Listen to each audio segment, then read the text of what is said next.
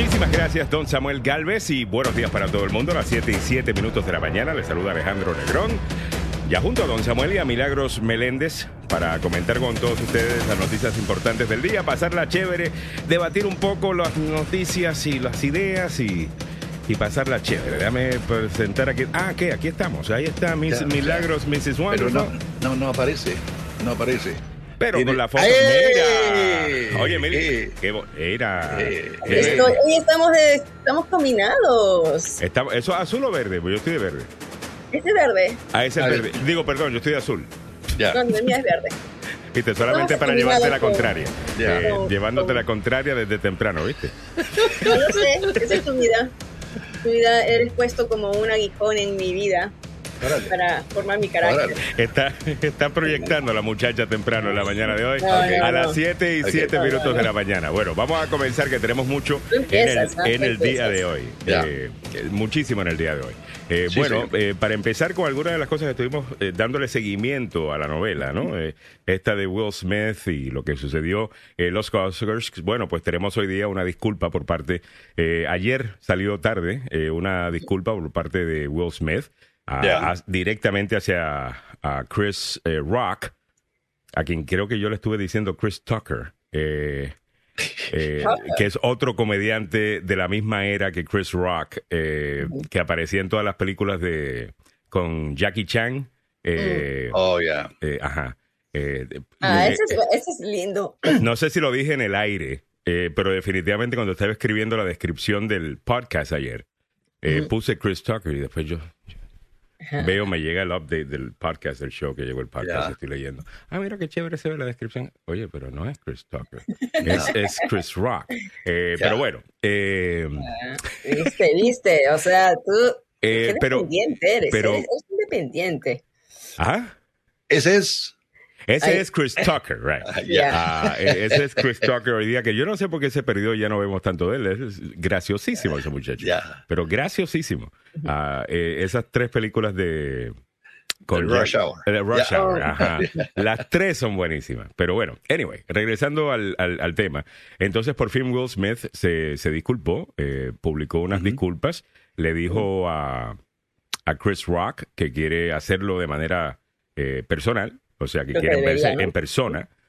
Eh, eh, para hacerlo, que esto es solamente pues una disculpa para el resto de la gente y que la violencia no está justificada eh, en, en ninguna forma. Y básicamente fue lo que dijo eh, Will Smith. Así que yo creo que ahora debe estar contento ya eh, to- todo el mundo, menos Chris eh, Rock, que es el que verdaderamente debería decidir si lo perdona o no, eh, y no las maras de Twitter.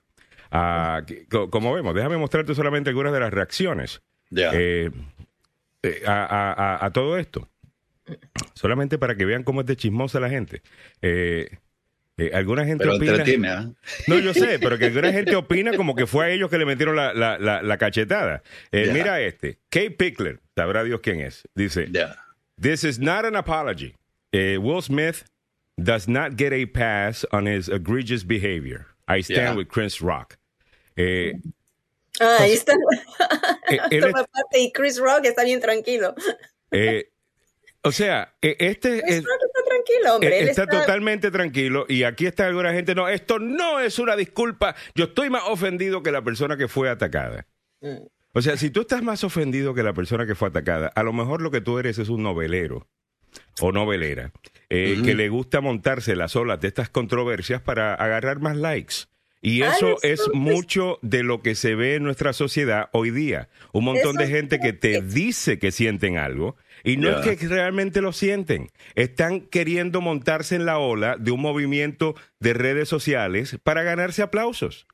Sí, pero también la gente está muy frustrada en casa. O sea, la gente ventila todo en las redes sociales. O sea, se ha convertido las redes sociales no en un medio de comunicación. E- Ellos ventilan todas sus, eh, todas sus frustraciones. Eh, yo, eh, eh, eso, yo no sé, mira, te dicen tantas cosas.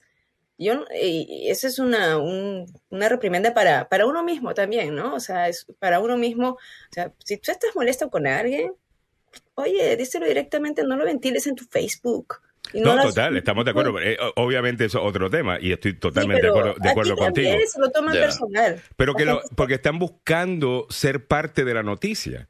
Eh, sinceramente, están queriendo eh, apoderarse de esto. O sea, cualquiera que lea a ese muchacho que dice, no, yo no acepto estas disculpas, como que fue a él que se la dieron, Claro. Eh, pensaría él que, que ayer él estuvo todo el día cabizbajo, preocupado. O de Total- repente es amigo de to- to- ¿quién total- sabe si- totalmente deprimido. Mi amor, ya yo investigué, ya yo ¿No vi, es, un charlatán. Ni carne, Ok, tú ni carne, ni mugre. Ese lo que está es eh, buscando montarse en la ola y hacerse famoso con este issue. Yeah. Eh, o sea, eh, es mucho de lo que vemos en las redes sociales hoy día es realmente performative. Eh, performative significa eh, que lo estás haciendo como una actuación, como parte, eh, estás actuando como que estás más molesto de lo que realmente estás, Eh, eh, estás queriendo ser parte de un movimiento, entonces hay que todo el mundo brincarle encima y, y quejarse eh, de lo mismo. Y realmente yo no creo que esté molesto, yo no creo que ese tipo pensó dos veces ayer en el tema ese, fuera, fuera de ese tweet, pero cualquiera que lo escucha eh, y lo lee. Y así hay un montón de gente que se va montando eh, en las cosas y opinando más ofendidos de que los supuestamente los que lo- los que fueron atacados. Mi opinión, ¿no? Eh, eh, entiendo que, pero- que, que no, que no es la única. Edwin López dice, yo lo perdonaría si le hubiera dado eh, su cantazo al amante de la mujer. Ya. Eso es lo que mucha gente estaba Pues, diciendo. también, Eh, Y también dice Edwin López eh, Claro. que, que no se debe disculpar, dice Edwin López, si soy Chris, no lo acepto las disculpas, es comedia. Eh, Rosa María le dice, las dos tienen que disculparse. Miguel Ángel está por ahí, dice buenos días y feliz primavera para, para todos. Nancy. Onassis desde YouTube nos dice, pero la academia puede quitarle el Oscar. Eh, Eso, eso lo están Está analizando ahora. Mira, Sí. si la academia, ¿a qué- ¿cuánto quieren apostar que la academia no le quite el Oscar? No, no le va a quitar una cosa, no viene con la otra. Eso sí. Pero tiene que hacerlo porque hay mucha presión pública. ¿Sabes O sea, cuántos tiene- Oscars van a tener que quitar? Eh, Por mal comportamiento, si hacen eso, yo entiendo que el otro mal comportamiento quizás no sucedió durante la ceremonia, pero el Oscar se da por la habilidad que tiene él de actuar Ya. Claro, es, en es una un película. Maradona, ¿no? Es, un, es como que si le, O sea, es como, o sea, Maradona un prodigio y como persona, ¿no? Pero aquí otra vez, es, es- esto fue... Eh, ayer yo te dije, él mandó las disculpas, si son sinceras, si se ven que son sinceras. Bueno, es de grande pedir disculpas. Él cometió el error de no decirlo en Ujú. cuando, sacó, la, cuando obtuvo la estatuilla. ya. Sé que estaba con todos los ánimos arriba, pero pidió disculpa a todo el mundo. Y cuando tú agredes a alguien de palabra o de o, o- o físicamente, ¿no? Si tú pongamos yo te agredo a ti, Alejandro, delante de tus hijos, delante de Bueno, delante de mis hijos, pues no, pero eh, Espérate, pues. de otras maneras no. sí me agrade. y- y a mí, yo, Ya, a si mí te me gusta. delante de tus hijos, de tu novia, de tu esposa, quien sea. Ya. Supongamos. Y voy y digo, Bueno, ahí, Wow, te- ahí tú, hice- ahí tú bregas con las fieras tú. Lo, lo que hice fue, lo que hice fue horrible. Perdón, perdón a tus hijos, perdón a tu esposa, pero no te pido perdón a ti, que te agredí a ti. Pero eh, de nuevo, sea, ese, ese argumento, eh, eh, yo no, I don't get it. Porque sinceramente, no, porque las disculpas son, eh, de nuevo, mira, mira cómo estamos en un mundo en donde lo que importa es lo que supuestamente estás haciendo y no lo que verdaderamente crees y piensas. El argumento es, tienes que dar una disculpa porque es lo que la gente espera que des, una disculpa a la persona agredida. La disculpa no es para quedar bien con gente. La disculpa, No. no, no, no, la disculpa es, hold on, la disculpa es para tú verdaderamente comunicar que tú te sientes mal por un acto que tú cometiste. Y si, Lamenta, y, si es- y si esa noche Will Smith no se sentía de esa manera hacia Chris Rock, yo no espero que él tuviera que pedir disculpas esa noche hacia Chris Rock porque realmente no la sentía. Sí, el pues, por siguiente día con mayor análisis, el siguiente día con mayor análisis, con un poquito de separación de la situación, eh, quizás lo vio de otra manera y pidió disculpas. Eh, ¿Por qué le exigimos a la gente que hagan cosas solamente para quedar bien con uno? La gente debería hacer las cosas que ellos quieran hacer porque después... No, es, otra que- vez, no, no quiero entrar en discusión. Lo que pasa es que después, de- después terminamos simplemente, eh, Mili, pues con gente que, que disque se sienten Pero si eres maduro, No, o sea, déjame terminar el punto. Que disque, que disque se sienten de cierta manera, pero tú no sabes, porque están actuando, porque tú exigiste que actuaran. Tú exigiste que, que actuaran como que sienten una cosa cuando verdaderamente no la sienten. Ah, y ese es el mundo hipócrita eh, Ya. que tenemos hoy día, en donde la gente No, hace cosas por los likes. Sí, Ya. eso eh, yo te doy completamente la razón, pero lo que se muestra, o sea, uno, como te dije, eh, el pedir perdón de corazón es de maduros, ¿no? Se- Ser maduros, hay que tener madurez para eso. Ah. Y uno, y, y- creo que la conciencia de uno no le deja tranquilo, o sea, Mm. o sea, de hecho que él no va a estar en paz. De hecho que es Ya. una persona que siempre lo hemos conocido como una persona íntegra, Ujú. una persona de buen carácter, te digo, ¿no? Uno postea lo que él dice, las cosas que él habla, y, y luego te ves a ti mismo y dices, wow, yo he hecho esto, sé, que, sé que fue muy rápido, está bien, pero de, de hecho que las, las disculpas hacia Chris era algo que se tenía que esperar para poder un poco sanar el mismo. Y ya llegaron. Will Y, Smith, y- y ya, ya. y ya- y ya llegaron. Closure. A ver, vámonos al tráfico y eh, los deportes. Y, y antes de eso, un solo punto y con eso nos podemos mover. Eh, ya. Eh, las disculpas que vienen después de un día eh, de parte de Will Smith, eh, yo les puedo garantizar, eh, viendo a Will Smith, eh, sabiendo lo que piensa, porque pues leo algunas de las cosas, escucho algunos de sus discursos de motivación y ese tipo de cosas. Ah, y siguiendo su carrera, soy, soy, soy, soy fan de él, no el super fan, pero soy fan de, de Will. Smith, creo que me he visto todas sus películas. Ah, muy fanático específicamente de, de su interpretación de Mohamed Ali. Eh, pero fuera de, de- de eso, él es un hombre que trabaja mucho en sí mismo. Eh, él es un hombre que trabaja mucho en sí mismo. Entonces, gente así, créame, créanme cuando se los digo, que cuando cometen un error, nadie los va a criticar más que ellos se están criticando ellos mismos. O sea, nadie le va a dar con el palo a él en la cabeza más duro con que con el palo que él anda hoy día metiéndose en la cabeza. Él sabe que lo que hizo fue un exabrupto, eh, eh, estuvo mal, eh, él sabe lo que causó. Creo que acabo de ver un comentario de, de, de a ver, ah, no fue, eh, Zulma. Eh, Zulma dice, a mí lo que no me, gust- no me ha gustado es que han hablado más de esa cachetada que de los premios y los actores ganadores. Él sabe es. eso, que le robó el, la luz a un montón de gente, incluyendo a un amigo Samuel L. Jackson, que ganó su primer Oscar. Y nadie está hablando de eso. Ah. Ganó una boricua, eh, un Oscar, nadie estuvo hablando de ¿Y eso. Eh, la la presentación primera película para sordos. total. Coda. La primera película para sordos también. eh, y, y nada, y nada de eso se ha, se ha comentado. Eh. ¿Ves? Eh, entonces él, él, él sabe eso. Eh, yo lo que creo es que hay demasiada gente siempre brincando para ver cuando alguien se cae. Eh, Para decir, se caíste, te caíste, hiciste mal.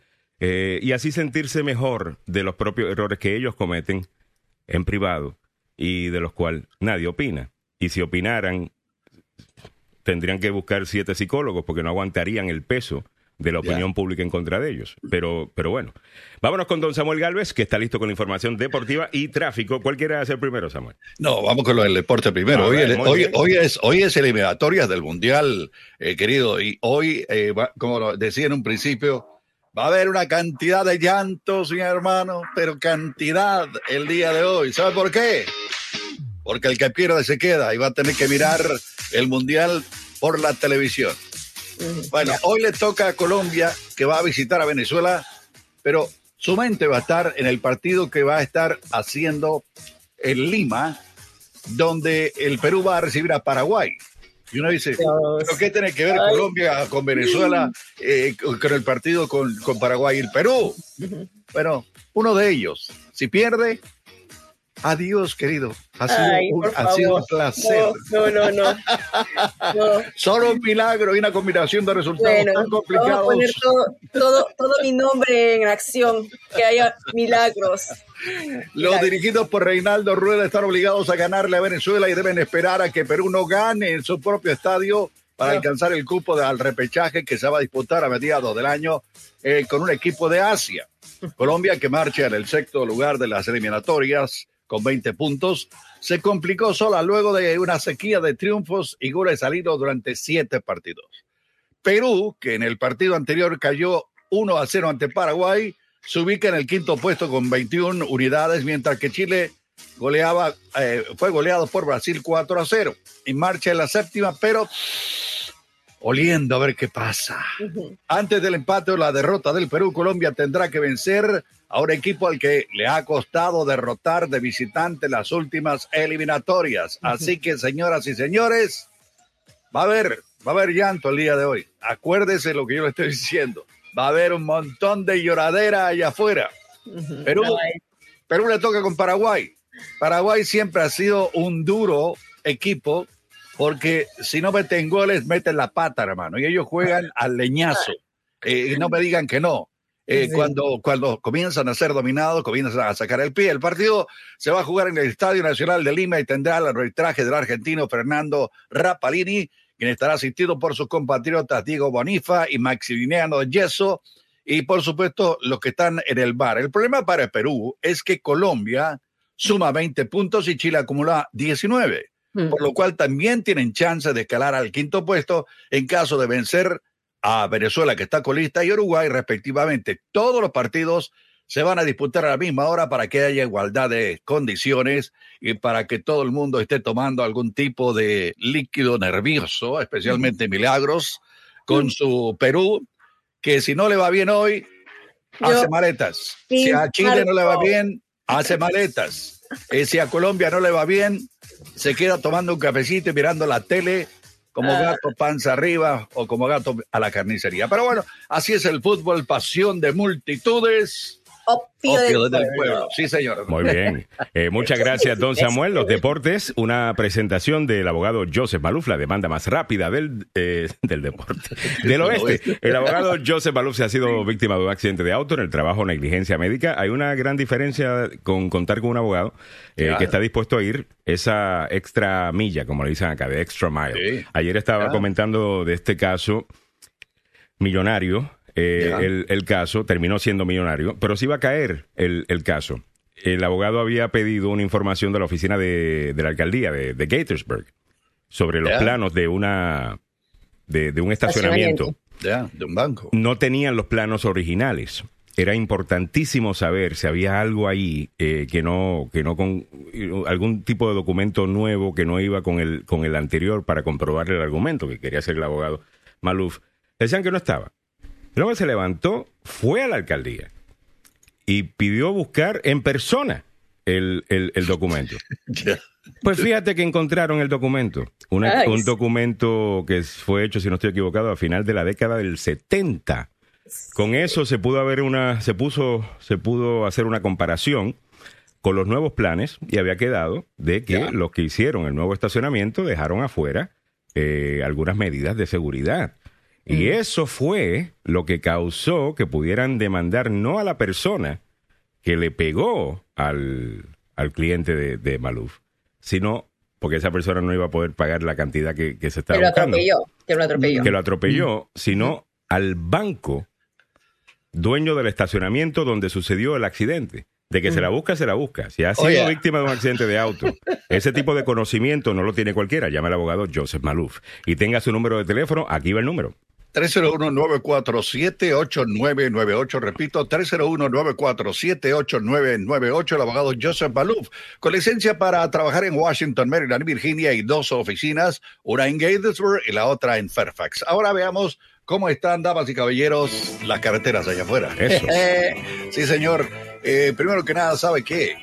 Eh, a esta hora de la mañana duele salir a la calle con un frío intenso. Pero bueno, en la 495 en el Belway, después de la 193, ahí hay un accidente. También se reporta un nuevo accidente en la 495 en las vías externas antes del puente Wilson.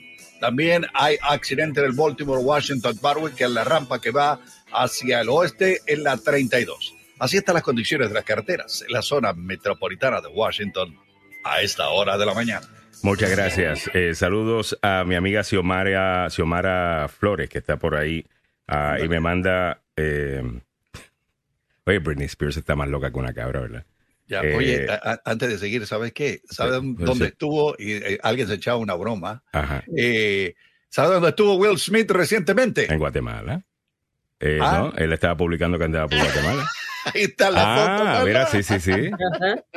Eh, en Guate no, y, y sabes que Will habla español también, ¿no? Sí, sí, Sí. espérate. Allá en, en Los Ángeles eh, y en un barrio. Imagínate, eh, claro. Ya. claro. eh, está- estoy aquí en Guatemala, dice la fotografía de Will Smith para aquellos que nos escuchan por la 1600. En y su- aparece una gran gama. Eh, Will eh, estuvo en la, la antigua Guatemala, una ciudad colonial que es bellísima para aquellos que no la conocen.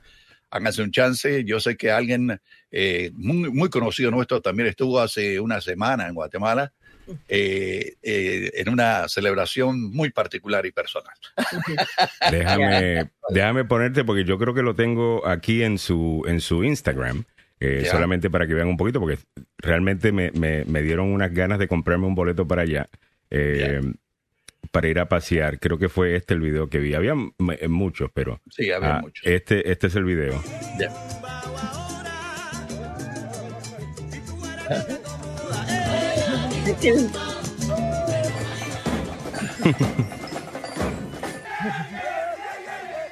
Qué lindo esas calles, ¿no? Mira,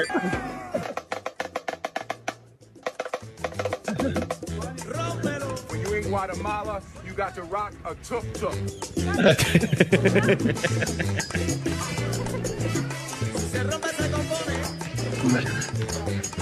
Está buena.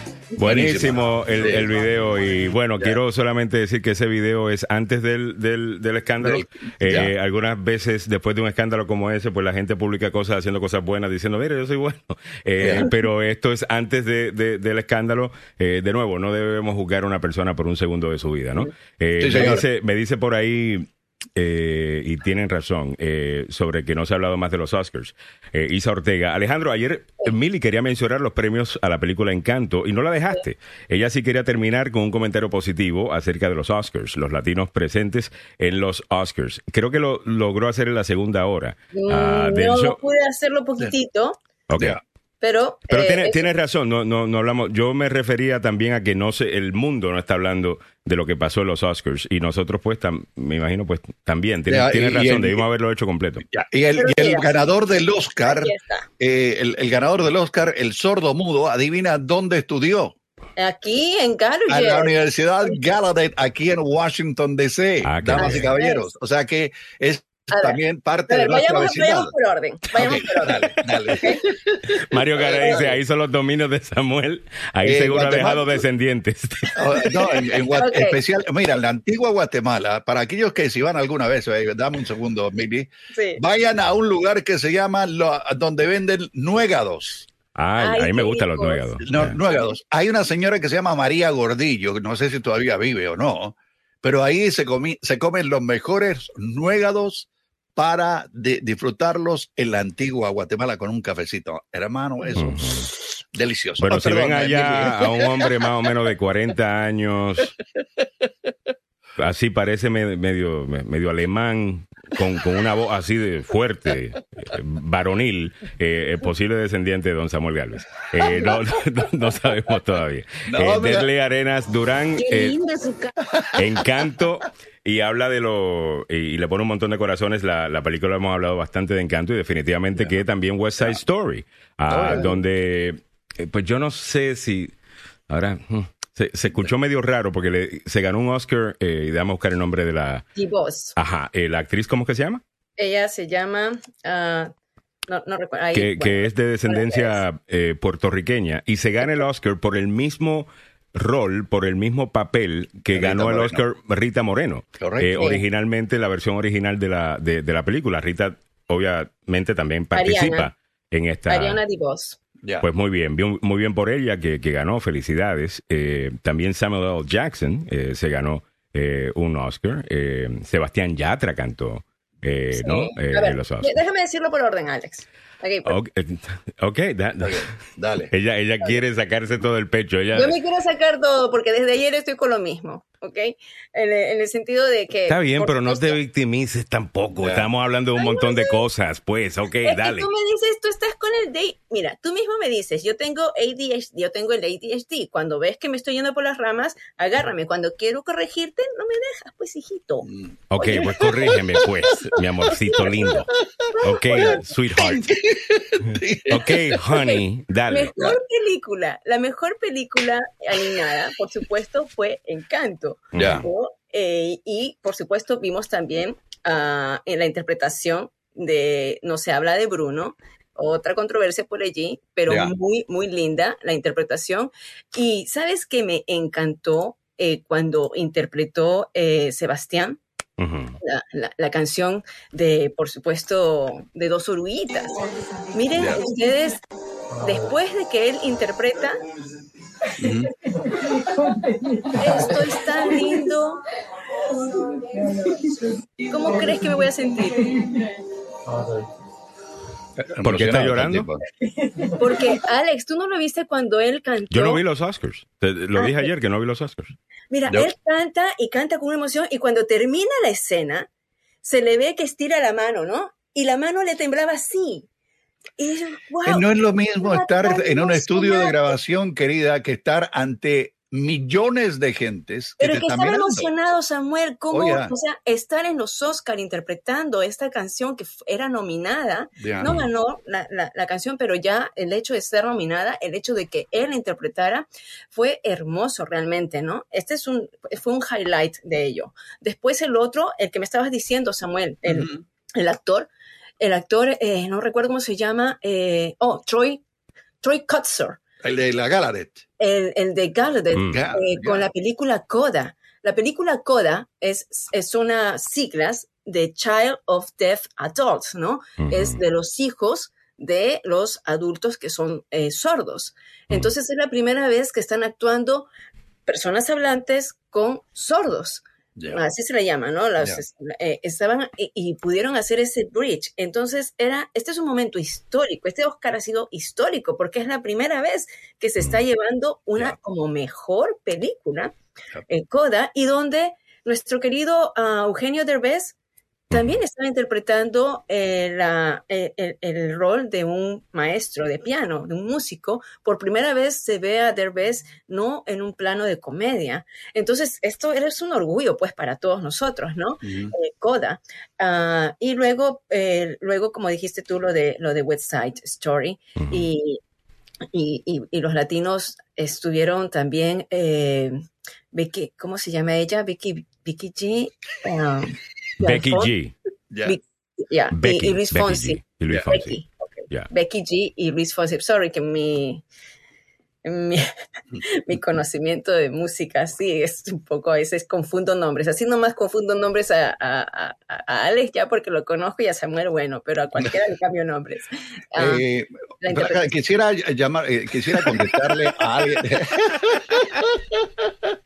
Miguel Ángel Sosa dice, y el premio para mejor drama en el papel de agenda, eh, para el, de- de- obviamente Milagros, nombre. obviamente Alejandro, Milagros Meléndez se lleva el No, tú me ganas. A ver, eh, Vicente Verás que dice, hola, buenos días, yo creo que entre Emilia y Alejandro van a terminar eh, casándose. Bueno, ella es mi work wife, tú sabes, eh, de- en cuanto a trabajo.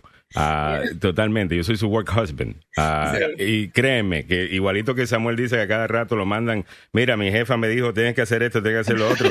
Eh, así aquí también necesito Sí. esto, necesito lo otro, y para el show quiero esto, y necesito que me crees esto. Y, yo, I'm her, I'm her work husband. Ah. Lo que pasa que aquí en, en público, en el aire, eh, es mi safe space, eh, porque tengo la protección, obviamente, de Samuel y de todos ustedes. Y, y les agradezco, no la obviamente. víctima, por Siete, favor. tres- no, No estoy aprendiendo la de ti, me estoy victimizando, voy a hacerme la víctima. La víctima. víctima. La víctima me voy a hacer. Eh, dice, eh, mira, este es el fanático tuyo, este eh, Morones, eh, que dice, y deja que hable milagros. Ya, está bien. Oye, quisiera bien. contestar a Guille Obando. A ver. Eh, a Guille Obando dice, eh, buenos días y bendiciones. Algo que me llamó la atención y creo que Alejandro Negrón podría decirme esto, si es cierto o no.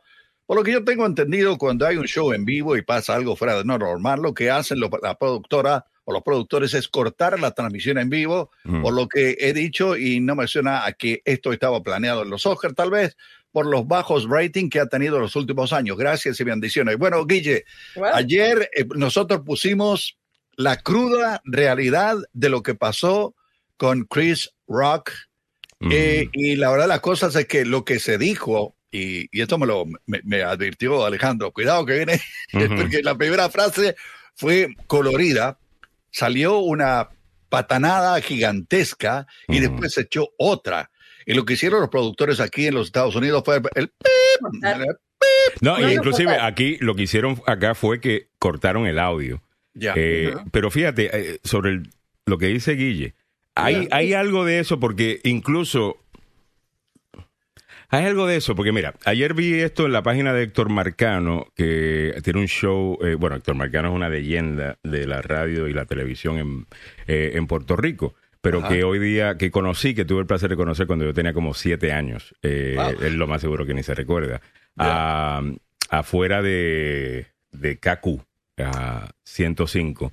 eh, en Puerto Rico andaba con mi papá, estábamos por los estudios y, y bueno, anyway, el punto es don Héctor Marcano, que tiene un programa ahora en Mega TV eh, por la noche, que es de como política y entrevistas, Ya. ese tipo de cosas. También publica muchas de estas cosas y publicó esta foto, a ver qué piensan ustedes sobre esto. Es como una pequeña teoría que hay afuera que quizás podría agarrar fuerza. Y es esto. Eh, esto no es un meme, esto no es un meme. Eh, esto es un análisis de, del, de- lenguaje corporal mientras esto está eh, sucediendo. Déjame ver, eh, ¿le hizo el zoom in? Ya. Ok, se ve más grande, ok.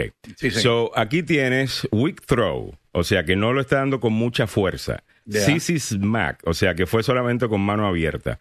El punto de contacto es la cara de Chris eh, Rock. Él está haciendo contacto con los ojos y se está preparando para recibir el cantazo. El cuello lo tiene, sí, metido, tú te proteges con el, el- el- la... La razón que una persona tiene buena quijada eh, o no cuando recibe u- un, puño muchas veces tiene que ver con la fuerza que tienen en el cuello. Ah, el, el cuello sirve eh, como shock absorber. Eh, so, obviamente una persona cuando está a punto de ser pegada pues tiende a ser eh, así y eso, y, y eso ayuda.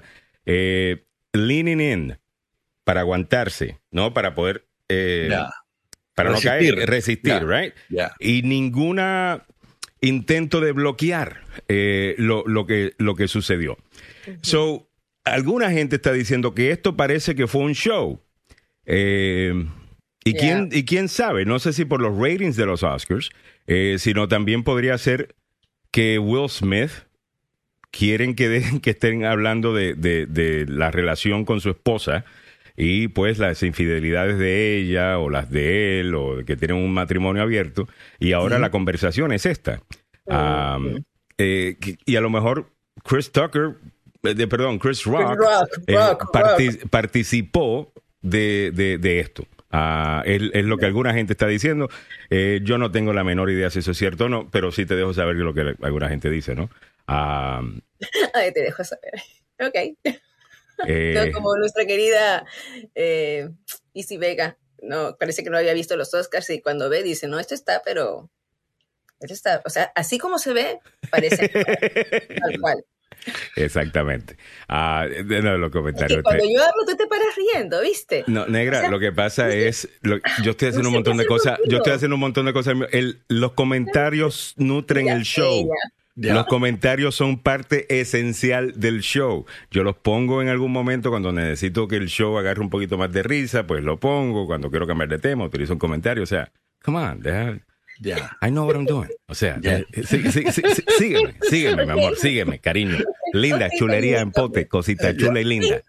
Sí, chiquitita. Ajá. All right. Eh, eh, no es quijada los animales. no es quijada los animales. Ya. Lo tienen es mentón para el ser humano. Ok, mentón. Eh, no es quijada. Los animales los tienen, es mentón. Nosotros no tenemos quijada. Esto no es la quijada. No. Pues sí. Eh, eh, Dependiendo de dónde, de dónde lo, digas, de- dependiendo, la, la, la quijada es eh, más que nada de, de los burros, ¿ok? De un caballo. Pero eh, hizo un golpe en la quijada, dice. La, la quijada no, no, mentón. no, no suele, no, no suena bien. En el mentón sí suena más, eh, ¿qué te digo yo? Mentón, ¿y por qué? Sí, eso su- suena un poquito mejor. bueno, Ay. ok, chicos. All right, vamos, vamos a continuar. Eh, déjame ver, eh, me dice Elizabeth Cruz, too much show today en el, en el programa. Demasiado show. Ya. Eh, demasiado Bueno, yo show. tengo, yo tengo un tremendo show, ¿ah? Ay, Bueno, tú tienes Tremendo show. tremendo show y básicamente, eh, ok, voy a ir al diccionario, Nancy, eh, ver, pero estoy dale. seguro que tienes, que tienes razón, pero no sabía que, que esto es mentón y no quijada. Ya. Eh, no, también es quijada, es que ¿no? también es quijada. Quijada de De- burro. dependiendo cómo lo decís. de O sea, burro. si, si, que- si querés hacerlo de una manera eh, no tan no tan ruda, no tan dura, Ajá. dice uno el mentón. El Ahora, mentón, ok. Ya, sí, sí, sí, le saltó un trancazo en la quijada. Ah, ok. Ya, Porque no es la, porque yo sé, por ejemplo, que la- la- los animales tienen patas y los seres humanos tenemos piernas. ya. Eh, Ted Cruz obviamente tiene patas. Ah, Oye, hablando, de este chisme de Will Smith y, y la bofetada y el resto. ¿tú sabes quién debe estar bien molesta? La esposa de Ted Cruz. Ah, claro. Porque Donald Trump le dijo que era fea. ya. Y Ted Cruz sabe que hace campaña por Donald Trump. Eh, Increíble. Y, dice, espérate, eso es lo que se hace cuando, you know, so, ¿cómo es que se llamaba ella? Eh, No recuerdo. something, se me, se me escapa el nombre. La esposa Anyway. de Ted Cruz. Ah, mira, la cachetada de Eduardo Ñáñez al reportero se miró más real, dice Alaska Mal. Eh, Esa, yo creo que la de Eduardo Yáñez, definitivamente que eh, eh, es- esa fue brutal. Eh, esa, esa sí que te digo yo, eh, al, al hombre se le fue de, de- de la mano, porque el reportero pues sí estaba haciendo una pregunta estúpida. Ah, y estaba haciendo una pregunta que nada le concierne a él sobre eh, su hijo o lo que sea, y después se trata de justificar diciendo que nosotros somos el vínculo entre los artistas y la gente. No, usted lo que es un chismoso, eh, que lo que quiere es ratings, eh, y está utilizando mi vida personal para tenerla, eh, para tener esos ratings. Así que deje de estar buscando una, eh, una justificación digna a, a- a estar metiéndose en los problemas que no son de usted y aquel le metió su tremenda cachetada. A 7.43 minutos. Ahora, yo la que he visto, eh. Alaskan eh, Malamute o Popeye, eh, Popeye, es la versión. ¿Tú viste la versión de esa cachetada cuando le cambian la voz y le ponen que es como una discusión de reggaetón? Que él dice hashtag todos somos reggaetón. Eh, No. el, oh my God, eso es graciosísimo. Pero eso lo voy a buscar para que lo vean. 7.44 minutos en la mañana. Bueno, Samuel, cuéntame tu gran novela que tienes en el día de Eh, hoy. no, no, no. eh, estaba viendo lo que ocurrió con Eduardo Yáñez. eh, Dice, no, Sí, después de eso, dame, dame el chisme, dice no, Samuel. no, no, no, no, no, mejor, mejor, ¿sabe qué? Lo- les voy a alegrar la mañana. Eh, les voy a alegrar la mañana con algo eh, chistoso. Eh, es esto, mira. Eh, a ver, dice. Míralo. Cruzalta, cruzalta, cruzalta, cruzalta, cruzalta, cruzalta, cruzalta, cruzalta, cruzalta, cruzalta. Curiquita catim, curiquita catá, curiquita catim, curiquita catá, curiquita catim. ya, que nos cortan, nos cortan, nos cortan, nos cortan. Ay, Dios. Ay, Eh, no, ahí está. no, Oye, ya. Está bueno, right. bueno, ¿no? el show va a agarrar forma en la siguiente hora, se lo garantizo. No, Ah, eh, chicos, porque con sí. eso podríamos entrar COVID, también. ¿ah? Por- porque por eso podríamos entrar también al tema de cómo el presidente Biden eh, le sigue dando duro a Putin. Eh, y ayer en una rueda de prensa eh, le preguntaron sobre esto y contestó de nuevo como que eh, yo le voy a decir lo que me dé la gana, básicamente fue lo que dijo eh, Biden, a mí que me importa lo que piense él. Eh, pero te lo comentamos, te lo vamos a mostrar en la, en la siguiente hora. Vamos a irnos con lo que está pasando con COVID-19. Evelyn Flores quiere el merenguito de nuevo. Eh. La gente está, pero está muy... Eh, y dice Rosalía Fajardo eh, que por favor, además de la bofetada, hablen del premio Oscar de la película Coda. Ah, hermosa película con una familia sorda y con Edu- eh, Eugenio Derbez. Eh, Meli ya lo, lo- acaba de hacer hace como unos Ya. 10 minutos. Eh, y, y- y muchas gracias por mencionarlo porque es importante que le demos tiempo a, a todo. Muy bien.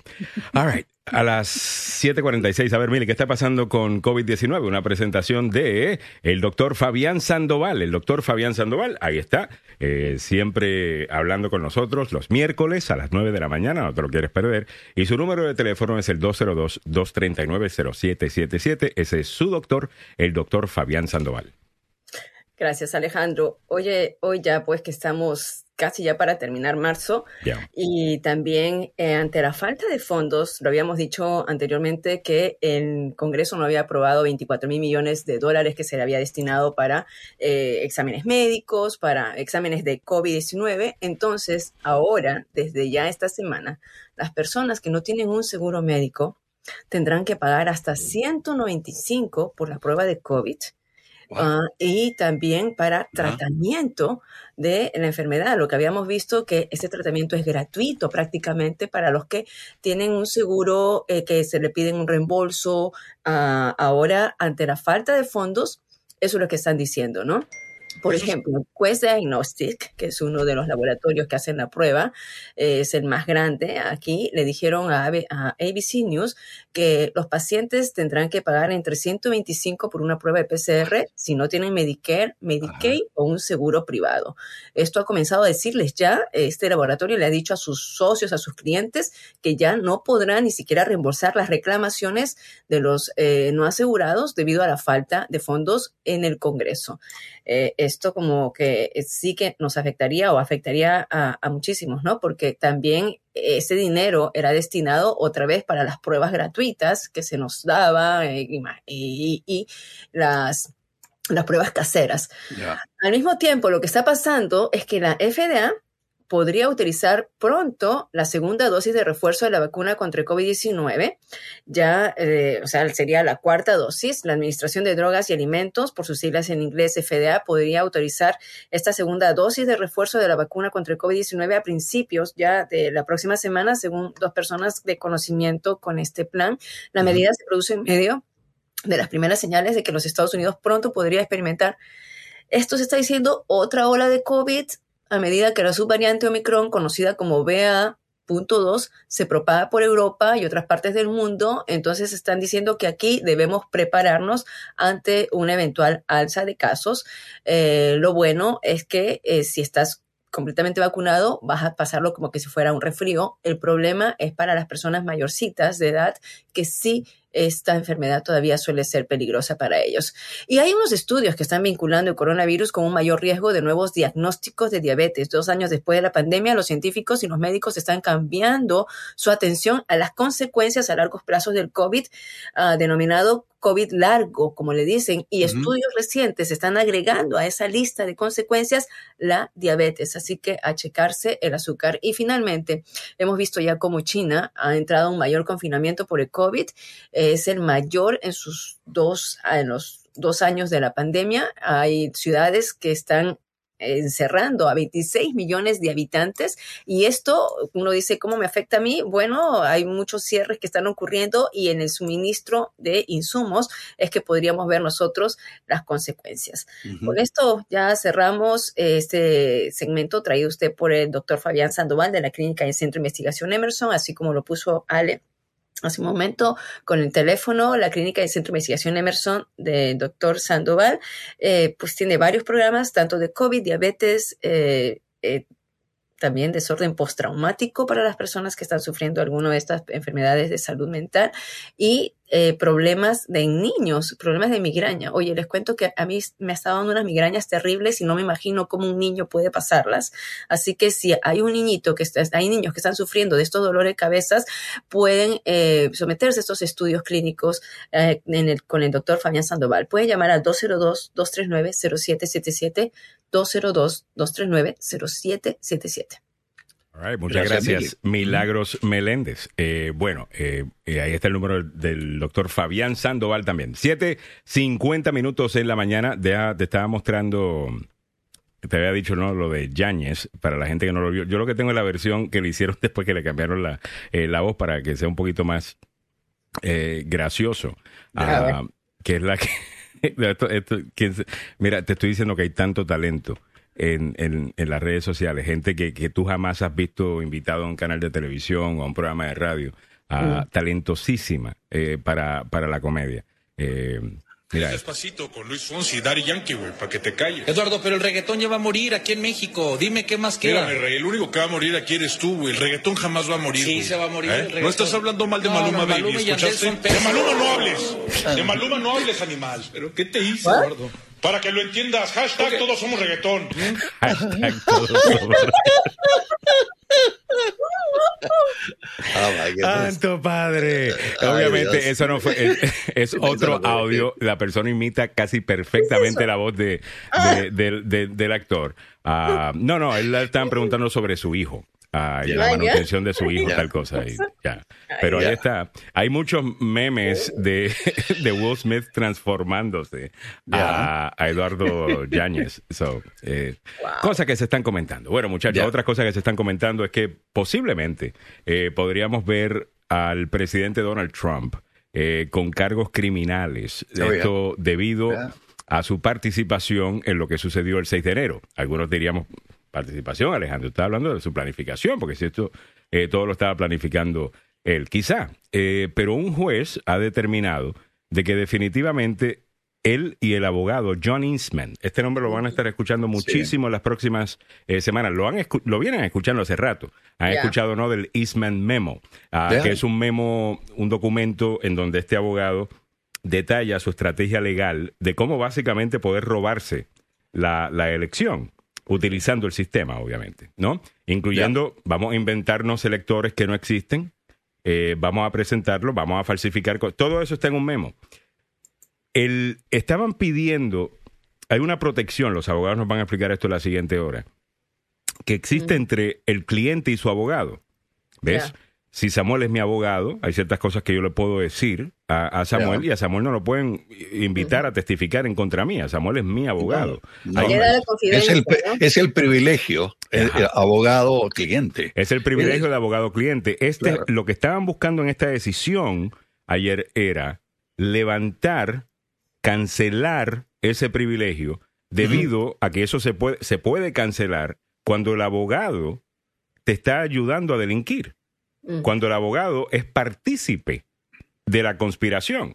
Ya. es también un criminal. Entonces eso se levanta y para que el juez haya llegado a esa decisión, bueno, pues claramente te dice que el juez piensa, no declara, pero piensa que posiblemente puede haber evidencia, así que le van a permitir acceso a, o, o le van a negar eh, este privilegio a este abogado, debido a que el juez está diciendo es muy posible que tanto el cliente como el abogado Cometieron, cometieron crímenes.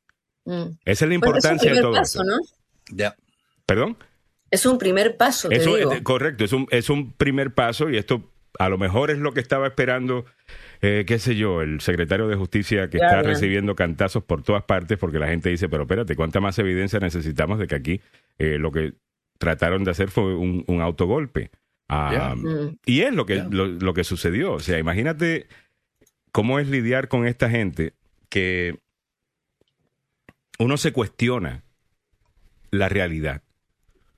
Todos sabemos lo que vimos ese día. Todos sabemos lo que Donald Trump estaba haciendo. Está grabado en- para justificar eh, que ganó. Está mandando a parar el voto en los estados donde está perdiendo. Eh, eh, señores, esto se convirtió en cualquier, qué sé yo, país eh, del mundo en donde alguien decide quedarse ah, como dictador. Eh, sabemos que eso fue lo que sucedió. ¿Cuándo van a empezar a hacer algo eh, al respecto? Es la pregunta. Bueno, entre otras cosas que se comentan en el día de hoy, eh, delegados de Ucrania y Rusia se reúnen para nueva ronda de conversaciones de paz en Estambul, con diferentes expectativas. Sí. Una de las cosas que se ha reportado en las últimas horas, Samuel, es que representantes de Ucrania y un oligarca eh, ruso que estuvo presente en una de las negociaciones, ambos eh, grupos de, de- de personas, parece que fueron envenenados. Eh, Sí, están tomando, están tomando eh, precauciones ahora en esta reunión Mm. y los eh, representantes de Ucrania están llevando agüita en una, en una botellita, hermano, para evitar cualquier cosa, cosa, porque, porque hace, había en uno de los líquidos en reuniones anteriores algo raro, raro.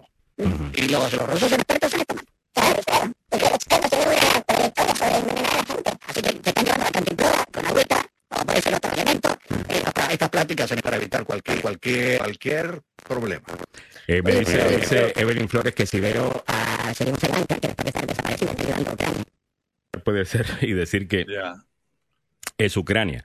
Eh, no sabía que estaba en Ucrania, eh, Ivanka, pero si Ivanka quiere ayudar a los ucranianos, podría empezar pidiéndole por favor a papi eh, que deje de estar diciendo el gran hombre que Putin es y lo genio que es y lo inteligente que es y que y quiere mucho más a los ucranianos, sinceramente, con el acceso que, acceso que tiene ella a, él, siete minutos en la mañana. Otras cositas rapidito, rapidito que te damos antes de pedir más dinero al Congreso para apoyar a Ucrania. La ONU pide un alto al fuego para permitir el paso de ayuda humanitaria. Esto se estaba intentando hacer también ayer eh, y creo que lo habían suspendido. Supuestamente los ucranianos no sentían de que ah, había seguridad, ¿no? Adelante, Meli. No, no, no creían que estaba seguro y por eso es que están pidiendo, la ONU está pidiendo por favor que, que, que, que pongan un alto a fuego. Eh, entre otras noticias, ex asesores de Trump, Navarro y Escavino enfrentan voto de desacato del comité del 6 de enero, pues estos tampoco quieren eh, testificar y esa es la otra cosa. Y ahora tampoco quieren testificar ninguna de estas personas, pero ellos no hicieron absolutamente nada malo. Y cuando van y testifican se toman la, la quin- la quinta. Que para la gente que no vive en los Estados Unidos, la quinta enmienda Era Dan Scavino. Dan, Dan Scavino. Dan Scavino era el que le manejaba las redes sociales a Donald Trump.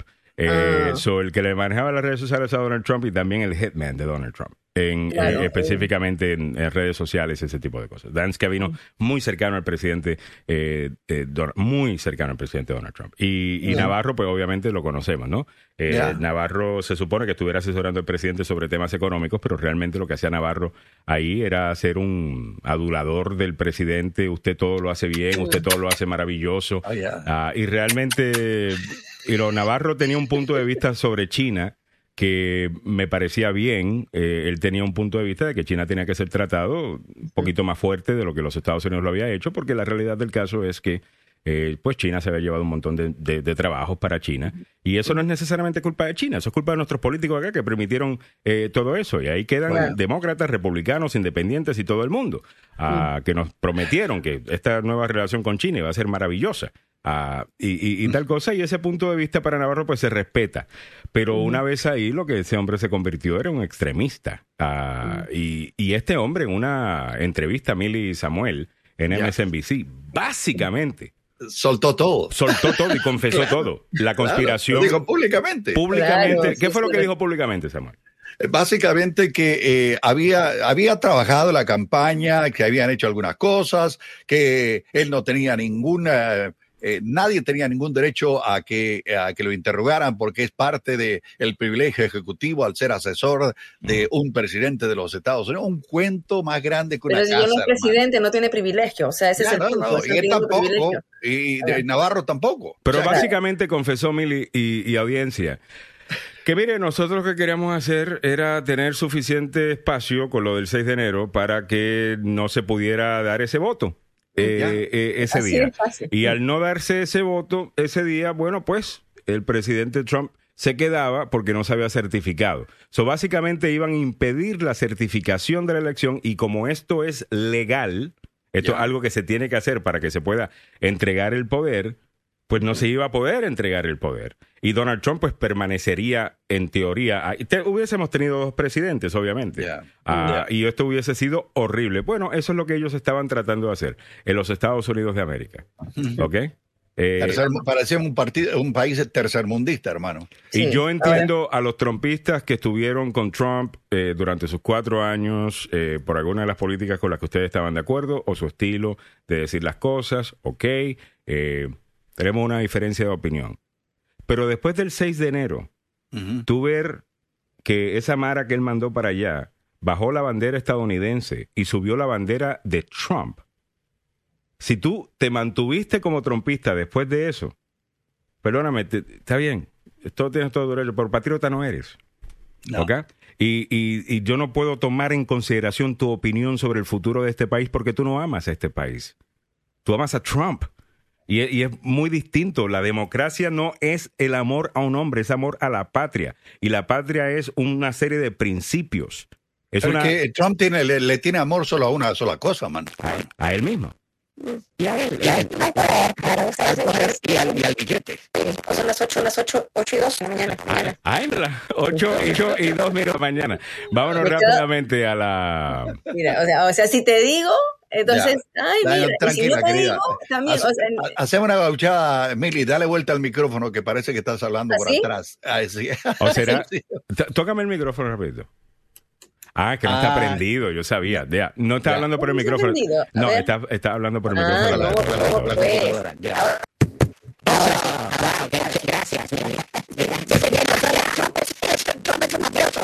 La- la- la- la pues. computadora, ya. Samuel y tiene las noticias a esta hora de la mañana. Esa es la oferta que no te va a po- poder rehusar. This is WLXE 1600 AM, Rockville, Maryland.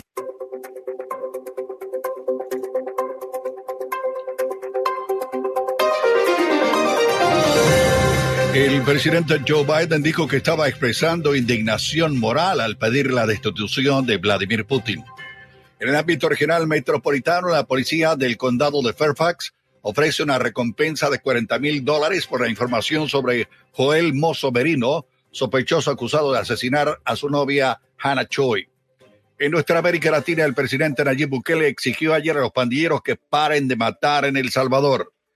Muy buenos días, le saluda Samuel Galvez y aquel detalle de la información. En el ámbito nacional, el presidente Joe Biden dijo que no se disculparía y que no va a retroceder nada después de su comentario el fin de semana de que el presidente ruso Vladimir Putin no puede permanecer en el poder. El presidente también insistió en que no está pidiendo un cambio de régimen en Moscú. Estaba expresando indignación moral que sentía hacia este hombre, dijo Biden, no estaba articulando un cambio de política. El comentario discordante del presidente sobre Putin, que se produjo al final de un discurso el sábado en Varsovia, Polonia, y que tenía como objetivo reunir a las democracias para una larga lucha global contra la autocracia, generó controversia aquí en los Estados Unidos e inquietó a algunos aliados en Europa Occidental. Sin embargo, dijo que estaba expresando indignación moral y nada más. En el ámbito regional metropolitano, la policía del condado de Fairfax, en Virginia, confirmó que encontraron los restos de Hannah Choi mientras buscaban en un parque de Maryland el pasado fin de semana. Se confirmó que el cuerpo encontrado en Piscataway Park, en Maryland, era la joven Choi tras un examen forense. El eh, mayor Ed Carroll de la policía anunció que las donaciones de la familia Choi elevaron la recompensa a 40 mil dólares por información que conduzca al paradero y arresto de su exnovio Joel Moscoso Merino, de 27 años. Joel, si me estás escuchando, entrégate, dijo eh, Carroll a la prensa. Ríndase en sus términos, en el momento y lugar que elija, o será arrestado por los nuestros. Puede contar tu historia y disfrutar de la presunción de inocencia. La policía acusó a Mozo Merino de asesinato en segundo grado y disposición de un cuerpo tirado en un lugar, en un parque.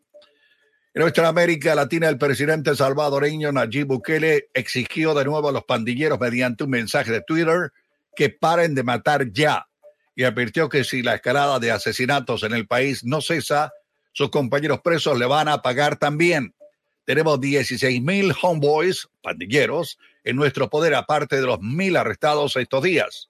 Le decomisamos todo, hasta las colchonetas para dormir. Le racionamos la comida y ahora no verán la luz, la del sol. Paren de matar o ellos le van a pagar también, dijo Bukele con relación a los mareros en las cárceles salvadoreñas. El eh, mundo de los deportes en el fútbol, pasión de multitudes, opio del pueblo el día de hoy. El líder invicto Brasil sin Neymar por límite de tarjetas amarillas va a visitar hoy al colista Bolivia a la altura de La Paz por la décima octava y última fecha de las eliminatorias suramericanas para el Mundial de Qatar. Además de no contar con su figura principal, la canariña tampoco tendrá en sus filas al ascendente Vinicius Junior, también suspendido luego de que el consagrado delantero del Real Madrid fuera amonestado en la goleada 4 a 0 a Chile por la decimoséptima jornada. Así que va a ser más bien un día tranquilo para Brasil. Bolivia va a tratar de hacer lo mejor que se pueda para dar un efecto por lo menos de que supieron enfrentarse frente al campeón de América y campeón del mundo.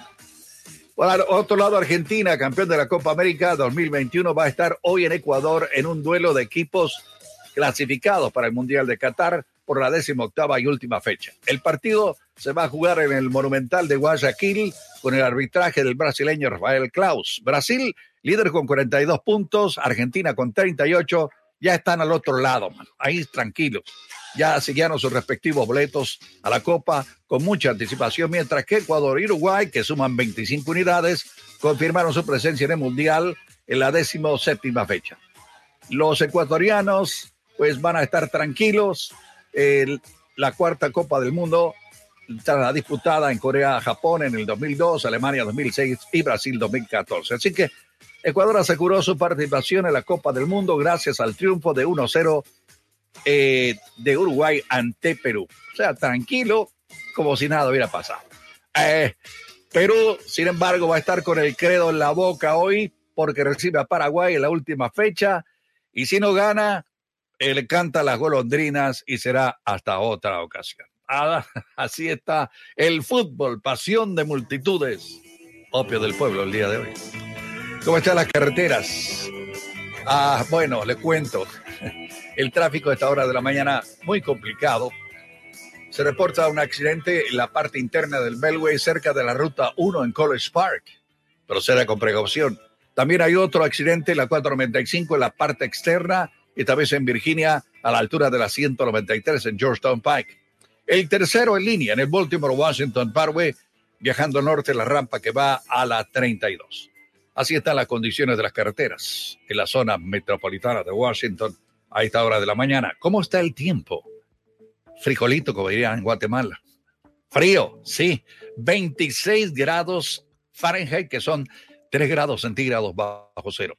La mañana mayormente soleada va a comenzar por lo menos a elevar un poquitín la temperatura, pero la brisa te mata, hermano, desgraciadamente. Podríamos alcanzar los 46 grados, entre 46 a 50, dependiendo de donde usted viva, va a estar soleado, pero frío. Así están las condiciones de las carreteras y el tiempo en la zona metropolitana, aquí en la Agenda Radio DC. Ser acusado de un crimen puede tener consecuencias graves sobre su estatus migratorio. Yo soy el abogado Carlos Salvado. Y sé cómo ganar en corte. No se declara culpable antes de hablar conmigo. 301-933-1814. Estás escuchando el número uno para información, noticias y buena conversación en la mañana. Diez minutos después de la hora, Alejandro Negrón junto a Milagros Meléndez, Don Samuel Galvez. Eh, los abogados Joseph Maluf y Carlos Salvado estarán con nosotros. Ah, bueno, no, uno de ellos no va a estar en el día de, de hoy. No sé exactamente eh, cuál de los dos, sino que vi a alguien dijo que no podía estar, que tenían corte. Pero, noticia de última hora. ¿Ok? Tengo una noticia de, de última hora, estaba leyendo so- sobre esto. Esto se está pareciendo, señoras y señores, a, a lo que sucedió con Richard Nixon, en donde había una serie de grabaciones que de repente desaparecieron, Oye, eh, de llamadas telefónicas de Nixon. Desaparecieron. Eh, un tape que tenía, creo que eran más de 16 minutos, 16 minutos, que no sabíamos qué pasó eh, con eso. Y se pensó que fue básicamente destruido, eh, porque contenía información que incriminaría al presidente Nixon en ese tiempo. oye. Interesante que es precisamente el reportero que muchos piensan tu- tuvo mucho que ver, que tuviera que renunciar eh, Richard Nixon y que hizo su carrera básicamente. lo que fue lo que fue el escándalo Gate. Es quien nos reporta en el día de hoy, el mismo reportero, Bob Woodward, que los logs telefónicos Los récords telefónicos de la Casa Blanca que serán entregados a la Cámara de Representantes para investigar muestran siete horas. desaparecidas. Qué Hay sinvergüenza. siete horas desaparecidas en estas, en estas, en estas llamadas. El call, el call log dice que hay siete horas desaparecidas. No sabemos dónde están. Eh, esto del día tiene obviamente informaciones sobre las llamadas del presidente Donald Trump. Este jamás fue que hablando directamente es necesitan cada uno lo que hacer. Ah, y después de la Nixon, nadie, eh, eh, ves, eh, es lo que sucedió. Eh, Pero hay un, hay un rumor aquí, aquí recientemente presidente de la Casa Blanca que eh, Trump utilizaba su teléfono personal o su teléfono celular, si no le decía a uno de los guardaespaldas, "Ven, sh, ven, vos vení, a- a- vení para Es acá. un pues". mafioso. Ah, Es un. Jenny Osoria tiene toda la razón. Jenny Osoria dijo, Trump es un mafioso, es un mafioso, habla como un mafioso, habla en código, no dice las cosas directamente. Claro está. Eh, eso es obvio. Ya. Ah, pero aquí lo tienen, señor. Esto es importantísimo. Ahora, Alex, eso Siete es horas. Ya. siete Oh horas. Y eso es lo que ya le pidieron a Eastmont. O sea, porque le pidieron que A le dieran Eastman. a Eastman, disculpa. Ya. Sí, que le, le pidieron, o sea, con, con No, lo que dijo. so, estos son básicamente los récords que el, el departamento, más bien, el comité que está investigando en el Congreso. Eh, los ataques del 6 de enero le tendrían que pedir a la Casa Blanca, quien mantiene estos records, y la oficina de records ah, de, de la Casa Blanca, que está bajo la administración Biden, eh, obviamente. E incluso la administración Biden todavía tiene que aprobar eh, eh, estas cosas. Algunas cosas no las van a permitir porque quieren proteger el privilegio del presidente. eh, ¿no? Y, y- y Biden no va a querer establecer ese precedente, inclusive eh, algo que le haría ah, daño a Trump, no lo, no lo va a hacer por proteger la presidencia. Pero otras cosas que no afecten eso sí lo van a hacer, como por ejemplo estos call logs. Eh, Oh, yeah. Y hay siete horas de ese día que nadie sabe dónde están. Pero aquí no hay nada, ¿no? Aquí No. esto es simplemente que nos está. ok, ok. Vamos, vamos, Oye, entonces, ¿cómo se va- va- evidencia? vamos, a, vamos a repasar todo lo que se supone es absolutamente normal y nada que ver. El presidente Trump ese día le dice a la gente, vaya y pelee, se están peleando por su país, enséñale a estos senadores lo que tienen que hacer. Eh, todos los otros que hablaron ese día eh, hablaron de llevar la pelea, de que, you know, the trial to, through, qué sé yo, through battle, eh, eh, ¿cómo es? Este, Colgar a Pence. juicio por, por batalla, pero desde la tarima donde estuvo hablando eh, Donald Trump. Obviamente, allá la gente, pues sí, estaba gritando colgar a Pence eh, y lo que sea, pero desde la tarima de Donald Trump, todas las cosas que se dijeron, todo lo que vimos, toda la evidencia que hoy día sabemos, el, el grupo, habían grupos que tenían su, su central en un hotel cerca de, de la Casa Blanca planificando todo lo que estaba sucediendo. Hubo mucha más planificación. Esto no fue algo espontáneo. ¿ok? Esto fue algo coordinado. Y ahora las personas involucradas en todo esto no quieren aparecerse a testificar. Cuando se aparecen a testificar y los forzan a testificar, se, se quedan bajo la quinta enmienda para no incriminarse. Oh, yeah. Hay récords destruidos. Hay siete horas de llamadas telefónicas para las cuales no existe récord. Oh, my God. Pero no, aquí no hay nada. Aquí no hay nada. Esto es una imaginación de los trumpistas, de los anti-Trump, que estamos obsesionados con, con el ex eh, presidente porque él todo lo que toca lo, lo convierte en oro y él es perfecto y solamente quiso hacer el bien por su país y por eso está pagando hoy día eh, el odio de, de- de todo el mundo. Bueno. ¿Eso les tiene, le tiene, tiene sentido eso para ustedes en la audiencia? ¿Que, este, ¿Que nada malo pasó aquí?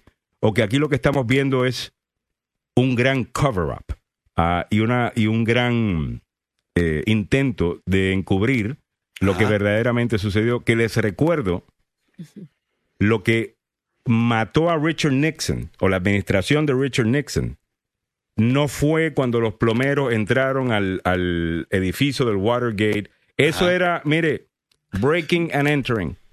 Eso no iba a ser la, la, la Fue todo lo que tuvieron que hacer para encubrir ese crimen. Todas las mentiras que tuvieron que decir, todas las cosas que tuvieron que destruir, todas las reglas que tuvieron que romper y leyes que tuvieron que romper.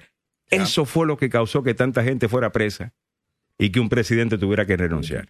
Óyeme, Eso. a, a propósito de crimen, un experto en crimen ya está conectado por la vía telefónica con nosotros, Carlos Salvado, y, ah, y está escuchando eh, lo que hemos estado eh, diciendo. Carlos, buenos días. Buenos días a ustedes. Don Carlos Salvado, buenos días. Mire, su cliente acaba de, aparentemente, se le perdieron unas horitas en el call log. Eh, estamos reportando el Washington Post y nada más y nada menos que eh, Bud Woodward y Robert Costat, los dos mejores a- aquí en Washington, que los récords de las llamadas telefónicas de la Casa Blanca muestran que siete horas, eh, muestran eh, una, una brecha de siete horas. Eh, no, no, no, no están. Faltan siete horas. El 6 de enero. del 6 de enero. ¿Qué puede ser eso? ¿Problemas con la compañía surprise. telefónica? Que no aparecen. No aparece. se- Desaparecieron así. Sí. Yeah. Es que él estaba tan y tan Eh, eh, era ocupado salvando al mundo. Yo no sé lo que están hablando de ustedes, la máquina, you know, no lo estamos chequeando. Es un mistake. you know? Obviamente él estaba tan y tan ocupado salvando al mundo que no se dio cuenta cuando entraron ahí a robarse su- su- sus call logs. Seguramente los de Antifa. Eso es lo que nos van a decir. Eh, que Yeah. Eso es lo que nos van a decir. Nos van a mentir. Nos van a decir, no, no, no. Eh, ¿Qué tan importante es, es qué, qué tan importante es la destrucción de evidencia en, oh en my caso? God. Yeah, ah, ok, esto, esto es un poco diferente porque no estamos hablando de un, un caso criminal en el sentido de lo normal, que él es el Estado contra ah, un acusado. Yo tengo ese problema ahorita en Anne Arundel County, que hay un video que yo he pedido desde noviembre y ya no lo pueden encontrar. Ahora, yo Oh. tengo un argumento a decir que destruyeron la evidencia Ya. y abajo la constitución mi, defen- mi, mi cliente tiene derecho de un juicio justo y ahora que se ha perdido esa evidencia no la va a tener. Ah, mira qué yo voy a lindo. pedir que despiden el caso, pero eso tiene que ver cuando el gobierno te está atacando como, como una persona y le está tratando de, de nombrarte como un criminal, ¿no? Y la constitución llega ahí a defenderte. Yo no sé si se puede utilizar ese argumento acá ah, contra Trump o la administración de Trump en estas investigaciones. Así que es un poco diferente y distinto. Bueno, aquí tenemos también a la esposa del juez eh, Thomas, eh, quien Oh. también eh, tuvo un rol eh, ese día. Ella es una activista y parece que también estuvo involucrada y estuvo, parece que allí, eh, ese, ese día, también hablando con el jefe de gabinete de la Casa Blanca eh, sobre todas estas teorías eh, de conspiración y que básicamente justificándose en que esto es la- lo, lo que Dios quiere, eh, you know, utilizando la Biblia para justificar un golpe de Estado. ¿Cómo es que no hay nadie preso del, del- de la clase política, de los organizadores? Yo entiendo a los Oath Keepers y al, y al ¿cómo es? Al, al, al que tiene un patch en el ojo, este, al tuerto de, de- de- de los de los Oath Keepers. Proud, oh, Proud- Proud Boys. Y Proud también Boys. al de los Proud Boys, eh, que está arrestado. Pero Mark Meadows, eh, ya lo acusaron o recomendaron para que lo acusen de contempt of Congress. Eh, también lo mismo con, con otras personalidades, incluyendo, ¿cómo se llama? El, eh, este señor, este eh, ex asesor de la Casa Blanca de, de, eh, de- de Trump, el de ultraderechista Mike, Steve eh, Bannon. Ban- Steve Bannon. Steve Bannon. Bueno, pues los recomiendan por desacato y al final de, de eso nadie los arresta. Mm. ¿Por, por No, qué es eso? todavía no, Alejandro. todavía, you know, ¿Qué- tenemos ¿Pero tiempo, qué están ¿eh? esperando? Sí, no ya, tienen pero- tiempo. Eh, Mira, en noviembre van a ganar los republicanos, te lo garantizo. Las primarias ya son ahora. Bueno, ya, claro, esa es la defensa, que ese, ese es el juego que están jugando la defensa.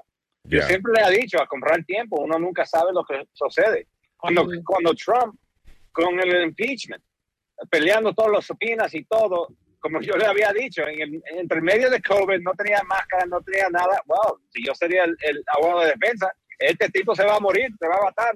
Vamos a extender todo y no, nunca vamos a tener que dar respuesta. Ya. Esos juegos se juegan en el sistema cuando duran años para hacer las cosas y eso es lo que está pasando ahorita. Y eso es lo Ahora, que hace Trump.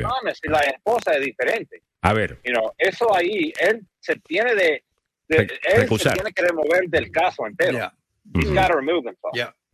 Bueno, pero no lo hizo, pero él ya falló sobre documentos eh, del, del 6 de enero, a sabiendas de que su esposa y él están demasiado cerca a lo que sucedió el 6 de enero para poder ser justo eh, y, y- y fallar de manera justa en, en este caso. Y fue el único juez que votó en contra de que la Casa Blanca proveyera eh, esos, eh, esos records, Documentos. ah, eso- esos, docu- esos documentos. Pero, pero tal vez técnicamente tiene un argumento que no se tenía de, de salir del caso. Pero hay dos ramas cuando un juez va a tomar esa decisión.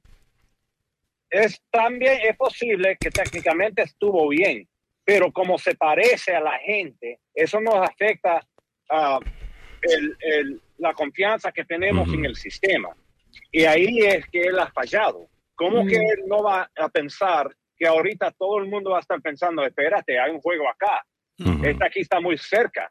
Y normalmente los jueces, hasta si hay un argumento técnico que lo dejas quedarse en el caso, cuando yo digo, mira, esto se ve mal, se va a ver mal. Ya. 80, 90% de las veces los jueces dicen, ok, ya, lo tiene correcto. No estoy de acuerdo que me tengo que salir, pero me voy a salir porque yo no quiero hacerle daño A la corte. confianza en el sistema. Totalmente. Claro. Y al sistema, que al final del día, si la gente no tiene confianza en el sistema, pues se cae todo. Todo está basado en la confianza que usted tiene sobre algo. Si usted tiene dólares en su bolsillo, usted tiene confianza de que ese papelito, porque es lo que es, es papel, eh, ¿ok? Tiene cierto valor. Si usted deja de pensar que tiene ese, e- e- ese valor, entonces ya no importaría, ¿correcto? Eh, eh, o sea, no podemos, no podemos permitir esto. Esta gente, estos partidistas, y, y se lo digo por favor a la Los demócratas, mire, yo le critico muchas cosas a los demócratas, demócratas si escucha el show diario, usted lo sabe. A decir, decir, tante, tante es, vamos a es proteger el sistema. La gallina de los huevos de oro es el sistema que tenemos acá en los Estados Unidos. Eso es lo que hay que proteger. No a un político, eh, no a un partido, no a un movimiento, sino al país. Esa es la gallina de los huevos de oro. ¿Usted realmente está cómodo con que ahora haya gente diciendo, yo no tengo que testificar ante el Congreso? Y si quieren que testifique, mándame a testificar. Y si me manda a testificar, me encuentro en desacato y ya. Eh, y no me hacen nada. Y no me hacen nada. ¿Usted quiere realmente que la gente diga a la Corte Suprema lo que son un montón de charlatanes eh, que opinan basado en quién, eh, de qué partido son o lo que sea, y no basado en, en la ley? En donde ya no tengan ese poder que tienen hoy día, que por lo menos cuando resuelven un caso uno dice, bueno, pues ya falló la Corte Suprema. Esa es la ley, es lo que es.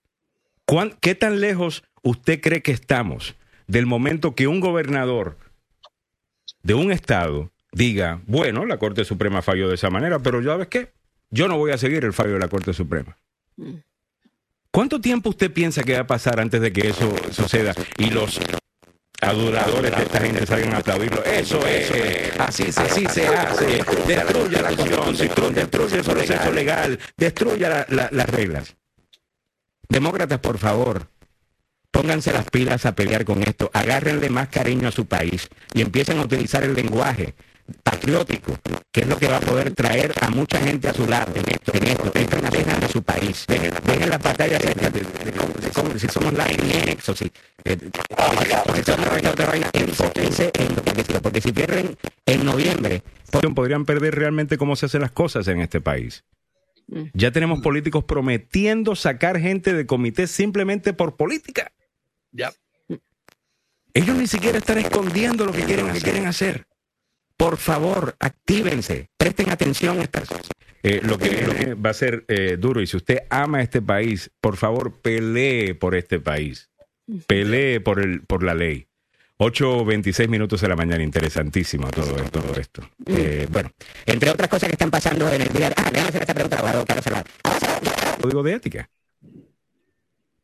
Que no hay un código de ética formal, ¿Cómo es eso? que, que no tiene un código, No, que no, ya. no tienen no, un código de ¿No? ética formal que dice, por ejemplo, si tu, si tu esposa o sea, Está mandando textos con el eh, no, no, no lo dice. Eh, es decisión de cada juez. No lo tenemos. De nuevo, estamos contando con que la gente va a hacer lo correcto. ¿Cómo, Ya, esto cómo está es- obsoleto, está en ¿no? el sistema entero. Mire, por eso que nos, nos estamos hablando de Trump cuando era presidente y, este, y estaba, Él comenzó sus tonterías. ¿Cómo que una persona puede estar acá y por qué no se puede hacer nada? Por esa razón.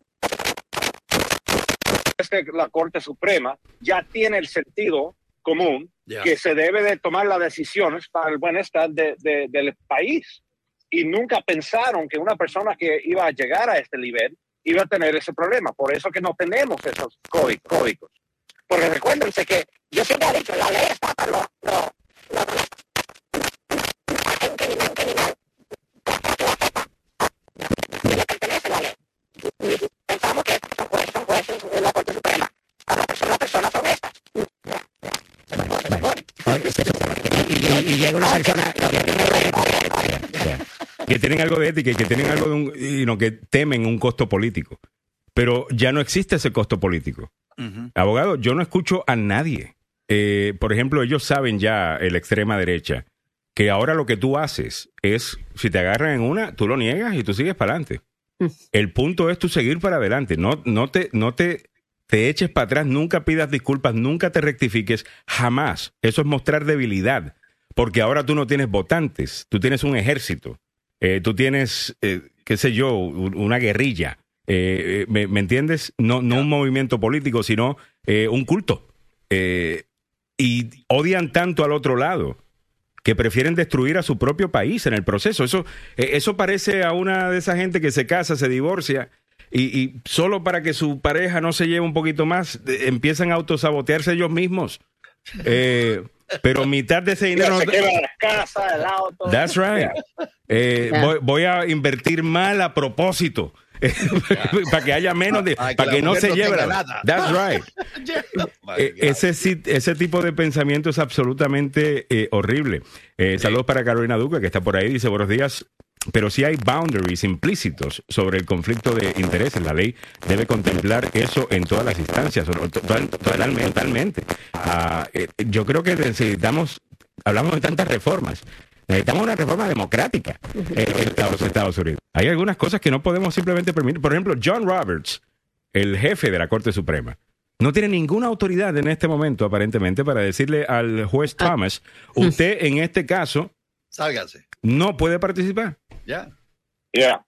Claro, hay un conflicto de interés allí. O sea, si la esposa, porque ya se sabía que la esposa es una activista, ¿no? Era una activista. Eso lo sabe todo el mundo. Eso, y, y él debe saber que su esposa estaba texteando con Mark Meadows Claro. eh, ese día o no. O sea, Ya, eh, pe- pero. No, mira, pero eh, eso es lo que estamos asumiendo nosotros. Ya.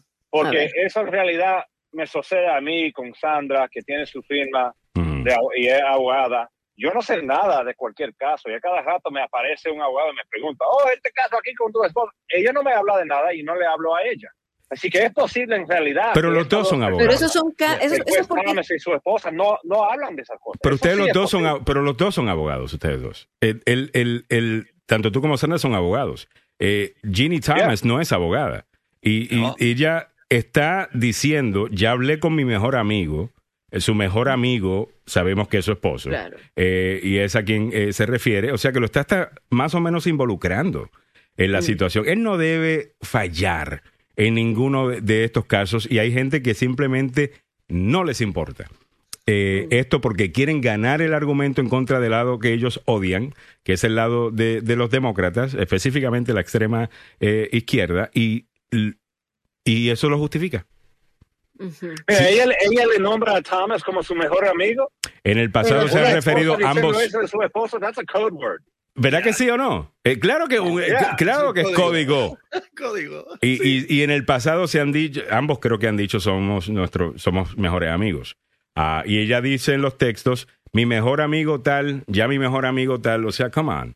Eh, ella sabe que esto posiblemente podría salir y no quiere utilizar el nombre de, de- de Clarence Thomas porque es un juez de la Corte Suprema. O sea, o sea, hay que explicar esto. Eso es lo más, que más molesta de todo esto, que es como que uno tiene que explicar lo absolutamente obvio, ah, porque esta gente te quiere tomar el pelo. Se llama gaslighting. Óigame, entre otras cosas, déjeme solamente mostrarle algo que se me quedó ayer porque estábamos tan metidos en el tema de, de lo de, Will, Smith. Se acaba de sintonizar en, en esta hora. Quiero que sepas que a- ayer pidió disculpas formalmente a Chris Rock y también lo invitó a, a que pueda darle esas disculpas en, en persona, un pequeño update. Pero lo que, que les quiero mostrar es a Marjorie Taylor Greene. Oh my God. Eh, miren, Nuestra amiga. Ay, Dios. eh, esta ridícula y la cafre esta, eh, que sabemos lo que es, eh, ella es una oportunista, es, eh, eh, es una racista y es homofóbica.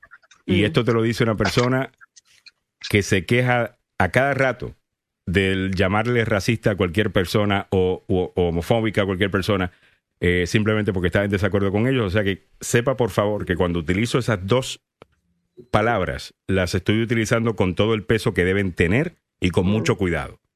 ¿Ok? No lo estoy diciendo simplemente por decirlo. Vamos a escuchar a esta joyita eh, de, de Georgia para que ustedes vean qué tipo de política es la que te quieren presentar ahora acá en los Estados Unidos. Porque cuando usted inmigró de su país, usted pensó que estaba abandonando todas esas cosas, pero no. Aquí estamos, señoras y señores. Vamos a escuchar a esta loca. Pete Buttigieg can take his electric vehicles and his bicycles, and he and his husband can stay out of our. Okay. Ay, Dios. So, ahí tienes eh, Pete, Ah. Pete Buttigieg, que es el de- que es el jefe del departamento, el, el- El secretario el del secretario Departamento de Transporte. de transporte, eh, que es gay y, eh, y está casado, eso lo sabe todo el mundo. Ella viene aquí a decirnos que él se puede llevar sus carros eléctricos y sus bicicletas y él y su esposo pueden dejar de estar metiéndose en los baños de niñas. Número uno, no hay ningún reporte de que Pete Buttigieg y su esposo se metan en baños de mujeres porque ellos no son mujeres, son gay, pero no son mujeres, son hombres. Ah, Mm. y como son hombres, van al baño de los hombres. Es lo que dice esta, esta bestia, eh, esta burra, que es lo que es, la cafre esta que están viendo acá, es básicamente todo, todos los estereotipos que usted pueda tener y el miedo que usted pueda tener de gente que usted quizás no conoce, para que usted los odie y vote por ella. Ya. Los gays se andan metiendo en los baños de, de mujeres para, para ver eh, ni- niñitas, aunque son gay y lo que le gusta son los hombres. Pero, o sea, que no tiene sentido lo que Tiene ella una, está. tiene una confusión ella, está un poquito... Eh, eh, eh, ella no tiene ningún. Yo, bueno, con ella a lo mejor tiene confusión porque en serio que la señorita es. es- es- le- Estoy le bromeando, estoy bromeando, La- estoy siendo sarcástica. No, no, a lo mejor, a lo mejor, a lo mejor ella realmente no sabe. Yo realmente eso sí le creo a ella. Su gran ignorancia sí se la creo. A diferencia de Josh Hall y Ted Cruz, que sabemos son gente inteligente, ah, pero que dicen estas estupideces. Ella aquí está diciendo, llévate esos carros eléctricos y llévate tus bicicletas. Mire, ahora te van a poner en contra de gente que tiene carro eléctrico. Como persona que tiene carro eléctrico, esto es tan sencillo como esto. ¿Usted quiere ahorrarse dinero? Búsquese un carro eléctrico. Porque lo que usted tiene en su mensualidad, lo más seguro que lo va a ahorrar, casi ahorra la misma cantidad. eh, en cuanto a la gasolina que ya no tiene que consumir, porque lo va cargando en su casa y realmente no te sube tanto el bill de, de la electricidad en la casa. Por lo menos por a mí no me ha sucedido. Esa gente no piensan que es mejor que usted. Esa gente simplemente ven el, ese es el futuro. eh, quieren tratar un carro eléctrico. Ahora mismo le ha salido súper bien la jugada porque los precios de la gasolina eh, subieron tanto. Pero usted no debe ser enemigo de esa gente. Usted debe preguntarse por qué tomaron esa decisión y si a lo mejor a usted le hace sentido o tiene sentido económico para usted tomar la misma decisión. No dejen que nos estén dividiendo de esta manera. Esto es lo que hacen estos políticos, dividir, dividir, dividir. Son unos cizañeros profesionales. Eso es lo único eh, que hacen. Y esta, y, y esta ridícula, decir, Pete Buttigieg, llévate los carros eléctricos y tus bicicletas y, y- y salte con tú y tu esposo de los baños de, de- de niñas, es tan insultante, es tan por debajo del nivel de la política estadounidense. Y eso lo ha traído el Partido Republicano. Y hasta que el Partido Republicano no vote a esa cafre de su partido. Es que no es la única tampoco. oye. Yo sé, entre ella y Laura Boebert, o sea, give me a break. O Pero sea, es, es, es tampoco que se llevaron el galardón, ¿no? El primer puesto, me parece. es, es para mí impresionante. Ahí está el abogado Carlos Salvado. Ah, impresionante. You made it. Okay. Impresionante. Ajá. So, ahí estamos. Eh, a ver, estos han notado que esa política da resultados en nuestros países, imitación barata eh, de, de Trump. Eh, totalmente. Um, eh, es tan No, y mira, tan no es triste. solo Trump, man. Mira, no es Mm. solo Trump que ha cambiado ese sistema. A ver. Eh, eh, eh, eh, todo el respeto. El problema es a dejar la vida política afectar el sistema legal. Sinceramente. Mm, No, todo está, está cambiando. Hasta la izquierda quiere cambiar todo para, por ejemplo, Me Too. Eso fue un desastre al- a la comunidad legal. Se lo digo. Yo entiendo el sentimiento, que quieren, quieren proteger víctimas, pero le estaban nombrando a cualquiera una víctima sin dejar... Se van al el extremo, ¿no? Ya. Ya. al extremo. Y eso también, si vamos a estar empezando a decir, oh, ok, por esta situación vamos a cambiar la ley o vamos a cambiar cómo se trata, ya ha dañado el sistema. Ya. Y eso dejó entrar lo que estamos viendo ahorita mismo, de que los políticos pueden hacer lo que quieren hacer, las personas no van presas por no ponerle atención a una orden del Congreso y tenemos ahora una, un juez de la Corte Suprema que está diciendo, ok, este es el di- this is the way it is now. Aquí oh, pero hay que cambiar todo porque-. Yeah, eso es lo que está pasando. Ujú. Pienso yo, yo estoy muy uh, uh, you know, disenchanted with all this. This is bad. Mm, Bueno, lo que, lo que estás diciendo, o sea, mm, va más allá también. En los casos vemos a una sentencia a Kyle Rittenhouse, el jovencito de 17 años. ¿no? En, en Wisconsin, también, que salió libre de todo, absuelto de todo. Eh, entonces, eh, eso es lo- como decir, el sistema legal no, no está Pero, pero funcionando. esa fue una decisión del jurado, Emilio, ¿o no? Yeah, yo no, mira, yo no estuve tan enojado con la decisión de Rittenhouse. Después de ver la evidencia y todo, lo que yo me llevo es esto, que yo no pienso que la comunidad debe de tomar ah, una posición contra una decisión de un, de la- del sistema legal. Mm, Yo pienso, ok. si le vamos a dar confianza a un sistema y después la, you know, la decisión va a salir, unas nos vamos a gustar, a otras no. Pero esta, esta idea que vamos a atacar jueces Mm. porque dejaron libre a una persona bajo fianza sin saber nada más y Mm. ahora el estilo de hoy en día de que eso, eso está bien, que ahora estos jueces tienen que tener miedo, las personas que empezaron ese movimiento se sienten bien, pero le digo que están abriendo la puerta para afectar la- el sistema de una manera que no es justa y no debe ser.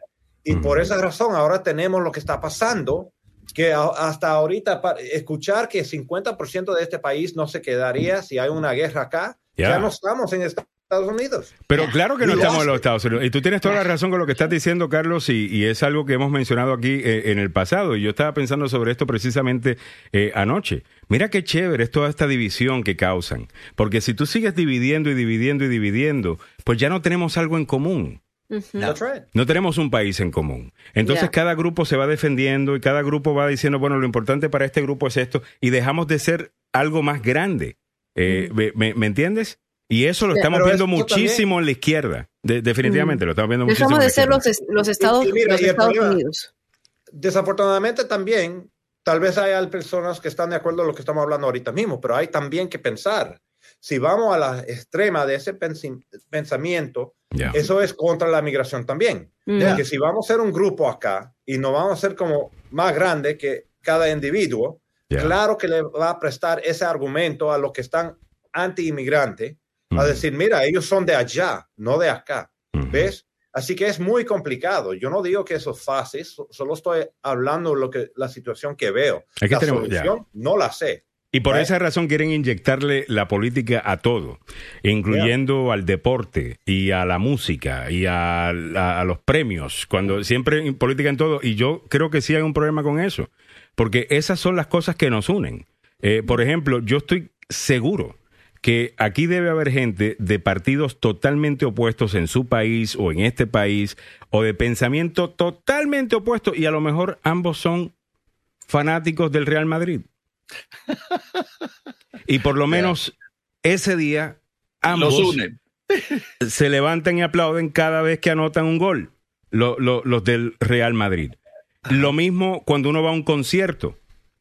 Ahí tú no sabes cuál es la política de la gente. Estamos todos cantando las canciones. Y bueno, si es Juan Luis Guerra, que hace poco estuvo por acá, está todo el mundo cantando la bilirrubina, está todo el mundo cantando eh, eh, eh, que llueva café en el campo, eh, ojalá llueva café en el campo. Todo el mundo está cantando sin importar. Deberíamos buscar cosas que nos unan más. Este fin de semana estaba teniendo una discusión, discusión eh, online con alguien que me estaba diciendo que Rosalía, ah, que es española, básicamente se estaba apropiando de la cultura del reggaetón, que es latinoamericano, y no español. Y yo le dije, ¿sabes qué? Yo, yo siento que eso es como que limitante. Antes los pueblos se sentían orgullosos cuando podían influenciar a otros pueblos. Eso era parte de, de cuando tu cultura llegaba a otros lugares y otra gente eh, eh, empezaba a emularte. Eh, eso era que, que estabas llegando eh, más allá de tus fronteras con tu, con tu cultura. Y se veía... Se llama influencia. Y se llama, la y se llama influencia. 40, años 40 y 50 con la trompeta, eso viene de Cuba. Total, acá en total. Estados Unidos. Lo Right. que yo tocaba, right, right, todo eso viene de Cuba. Totalmente. Y esas cosas nos unen. Eh, esas cosas no, ayuda. Entonces ahora es, no, eso es cultural appropriation. Entonces ahora una persona que viene de cierto lugar puede tocar esa música, sino que si no, qué cosa. Y, y, si el valor es el valor que tiene, que tiene. Eso en común y ahora es mucho más fácil que lleguemos a un entendimiento porque ambos nos gusta esta música y ambos, o sea, e- esta división tiene que parar. Ah, Carolina Duque nos dice Alejandro, la diferencia no son el problema. Yo creo que la polarización y la intolerancia y la falta de buscar territorios comunes y negociación. Eh, ¿De acuerdo? Eh, es lo que se pierde con los extremos.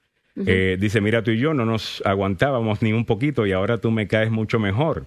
I'm kidding. Espero, ok, pues yo te quiero caer I'm mal. ¿de Eso- qué? eh, de que, de que le caigo, que le, que- que le caigo mejor. Ah, right. Eh, yo espero porque necesito tener esa... ¿Cómo es? Eh, eh, esa, balance. eh, esa diferencia contigo. Me gusta mucho discutir contigo. Easy Vegano dice, Rosalía creó un género mixto con flamenco y reggaetón. Ella tiene una formación como músico profesional. Eh, Gladys Espejo dice, Latinoamérica es el resultado del manoseo del sistema de justicia. Resultados, la corrupción a todo nivel. Eh, yes, y, y tiene, tiene, tiene, tiene, tiene razón. Por eso es que hay que proteger las cortes, hay que proteger todo esto. No cualquier pelagato puede llegar a, a esa posición.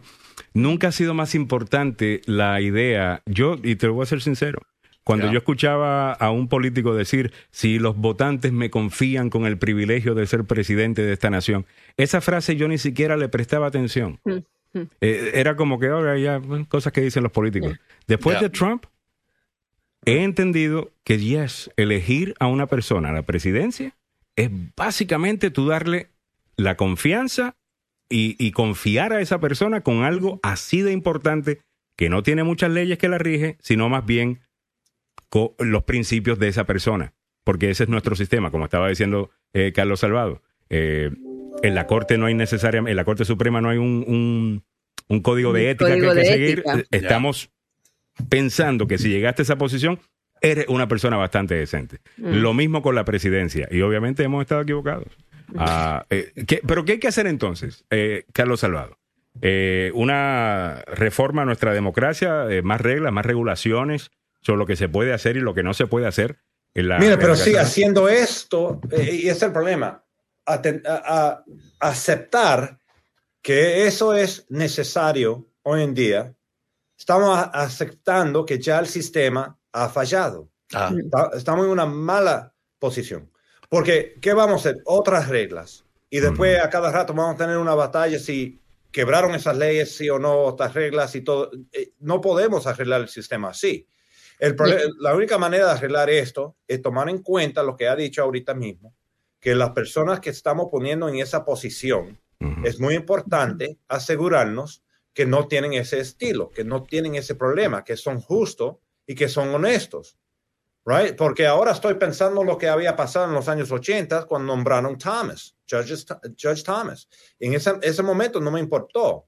¿Te recuerdas que él tenía bastante problema? La mujer había salido, Anita Hill, ¿no? Yeah, yeah, había salido claro. dicho, Yeah. mira, esto, lo otro. Y al, al momento, oh, que aquí está alguien you know, acusando a una persona, es celos, cualquier cosa, pensaba yo. Ahorita mismo, ahora me pienso, oh my God, ok, ¿cómo que no nos habían dado cuenta del estilo de este hombre? Ya. Y, y el juez eh, Thomas, también hay otras cosas que deberían, realmente, eh, deberían sacarlo de, de- de ahí por otras razones. Eh, yo creo que muchas veces ni siquiera quiere estar ahí. Eh, el, Oh, hombre, I know. el hombre ni habla. Eh, Yo lo he visto live. Es como él está, you know, on his uh, iPad o algo, como, Sí. como jugando, you know, Roblox. Es- sinceramente, eso es lo que yo pensé. ¿Qué, qué le pasa con esta acá? jugando Angry Birds. Eh, algo, you know, jugando así. eh, Total. la- los abogados ahí argumentando, los otros jueces, you know, ahí pensando y todo. Y Justice Thomas es como está en otro mundo. Es que como él es un partidista y él realmente lo es, eh, yo me imagino Yeah. que él ya sabe cómo va a opinar sobre todos los casos, porque él va al rulebook, que es lo que políticamente se supone que un conservador haga, ok, votar así. Y no basado en su ideología, que es básicamente la ideología conservadora, eh, abogado Carlos Salvado, es una eh, en donde tú estás viendo lo que dice eh, la ley, la intención de la ley cuando fue creada, y no necesariamente si el problema tiene que ser resuelto a través de la Corte o no, eh, que es la- el punto de vista más liberal, ¿no? De que la Corte debe tomar posiciones basado en el bien eh, de, de- de cierta gente, y aunque eso es importante, lo más importante es lo que dice la ley, no pueden crear. Right. Correcto. Yeah. Esa es la posición conservadora. Eso no es lo de Thomas. Lo de Thomas es político. Ah, y, y, en mi opinión, y aquí lo estamos viendo, ¿no? Qué, qué Y a propósito. ¿se, se sanó o no? Tomás todavía está fuera No, de la ya- corte. No, había- ya, ya lo dieron de alta. Ya lo dieron, pero habían sí, ya. varios argumentos, ¿no, Carlos? Que se iba a estar, la Corte Suprema iba a estar revisando en estos días ah, algunos argumentos, no hay ninguna decisión. Ya, gracias a Dios que faltó Thomas. Sí, you know, por lo menos unos 3, 4 días. ah, ok. Increíble. Bueno, dijo que iba a Ocho- mandar su, su respuestita por ahí. Algunos comentarios de la, de la audiencia eh, dice Porque la- ya la había escribido. Ya, semana atrás. Ah, y ya no no, escucha nada. no necesita escuchar. Claro. Control P, ya lo tenía. Oh, yo ya sé la decisión. él, tiene, él, él tiene como un autocorrect, eh, básicamente. Eh, y- sale. Eh, Easy Vega dice, leer la trayectoria de Rosalía es bien interesante y esa fusión que ella creó es única. Frank Brenes nos dice, hay que ponerle un filtro a las culturas que no se embarren con política. Eh, estoy de acuerdo. La, eh, Easy Vega dice, lo triste ya no se le puede confiar el voto a ciegas. A, a la gente, eso es muy triste. Eh, Mayra Sánchez dice, si muy de acuerdo con esto, los políticos tienen su agenda propia y te dividen para lograr su objetivo y atropellándose a la comunidad quienes dieron con eh, creyeron en, en ellos y entonces dividen y vencerán así es. Ah, dice Mario Garay por eso le están peleando la bicicleta pedaleando la bicicleta del juez ah, Thomas óyeme eh, sobre la, la, la cosa de las culturas no y si es eh, apropiación cultural, si tú est- estás participando de un movimiento eh, y, y tal cosa. E- Eso también a mí me, me duele un poco porque es como que bien limitante. Ah, no, como que si la Pero raza, nuestra eso, etnia es lo único que representa nuestra identidad. La identidad mía es que soy latino, pero también es que soy padre, es que soy eh, calvo, ah, es que tengo, de- so- right, ah, soy abuelo, eh, me gusta, me gusta la libertad, me encanta la, la, la, la libertad. Eh, esa es mi identidad, no, no solamente el color de, de, de mi piel ah, o, o el hecho que yo soy puertorriqueño, o sea, eh, si ese Claro, fuese no. mi, mi única identidad, pues yo solamente podría ser amigo de puertorriqueños solamente. O, o solamente de gente que se parece a mí. O sea, esta, estas divisiones y esta cosa, yo creo que lo único que hace es destruir al país. Y quién sabe si es financiado precisamente por gente que quiere hacer eso, eh, No, yo- destruir yo, al pienso país. también que hubo una historia en un momento, por ejemplo, con la música, que antes, cuando una persona empezó a, you know, el estilo. De, de una música, por ejemplo, como yo había mencionado, la música de los 40 y 50 acá en este país, El jazz. vino de Cuba. Ya. Lo que hacían ese, esa época, actually, como los 20, 30 y 40, Ujú. no le decían a las personas que esto era de Cuba. Entraron acá y después empezaron, ok, esto es mi música. Y eso fue la mentira, right? Mm. Eso ya ahorita la comunicación, todo el mundo sabe de dónde viene, porque ahora tenemos esta com- comunicación por, ah, por computadora y todo. Ya no hay ese peligro. Pero yo pienso que de ahí viene ese movimiento de appropriation. Mira, ten cuidado. Tal vez originalmente fue para decirle a todo el mundo, no, esto no es su música. Ella lo robó de acá o lo está utilizando ella, aprendió este estilo de música Mm. allá, en Cuba, en Puerto Rico, cualquier cosa. Ya. No, y lo mismo también incluso cuando los, los, o sea, los Beatles y Rolling Stone y todos ellos hablan de cómo eran influenciados por el movimiento de soul, ah, de- digo, de, ah, eh, ¿cómo es que se llama esta música sureña? Eh, eh, música sureña de afroamericanos. Eh, no es soul music, es, es um, blues. ah, El blues, eh, por, Blues. por el, por, el, por el blues. Y, y eso, pues sí, cuando lees la historia te dices contra. ah, en serio que a los que inventaron todo esto no se le estaba dando el reconocimiento Mm. ah, que debieron haber tenido y lo más seguro que era por racismo. Ok, pero el mundo ha cambiado. Eh, por ejemplo, con Rosalía, Rosalía no le ha quitado una plaza a otros. O sea, Rosalía no es más grande que, que, que, que Carol G, por ejemplo. O, más grande que incluso otras artistas que están haciendo muy bien en ese género actualmente, inclusive algunos que están saliendo, específicamente de Colombia, que está saliendo buenísimo talento, ah, que están, eh, you know, que están haciendo muy bien. O sea que yo no creo que estamos en el mismo, hemos progresado, es lo que digo yo.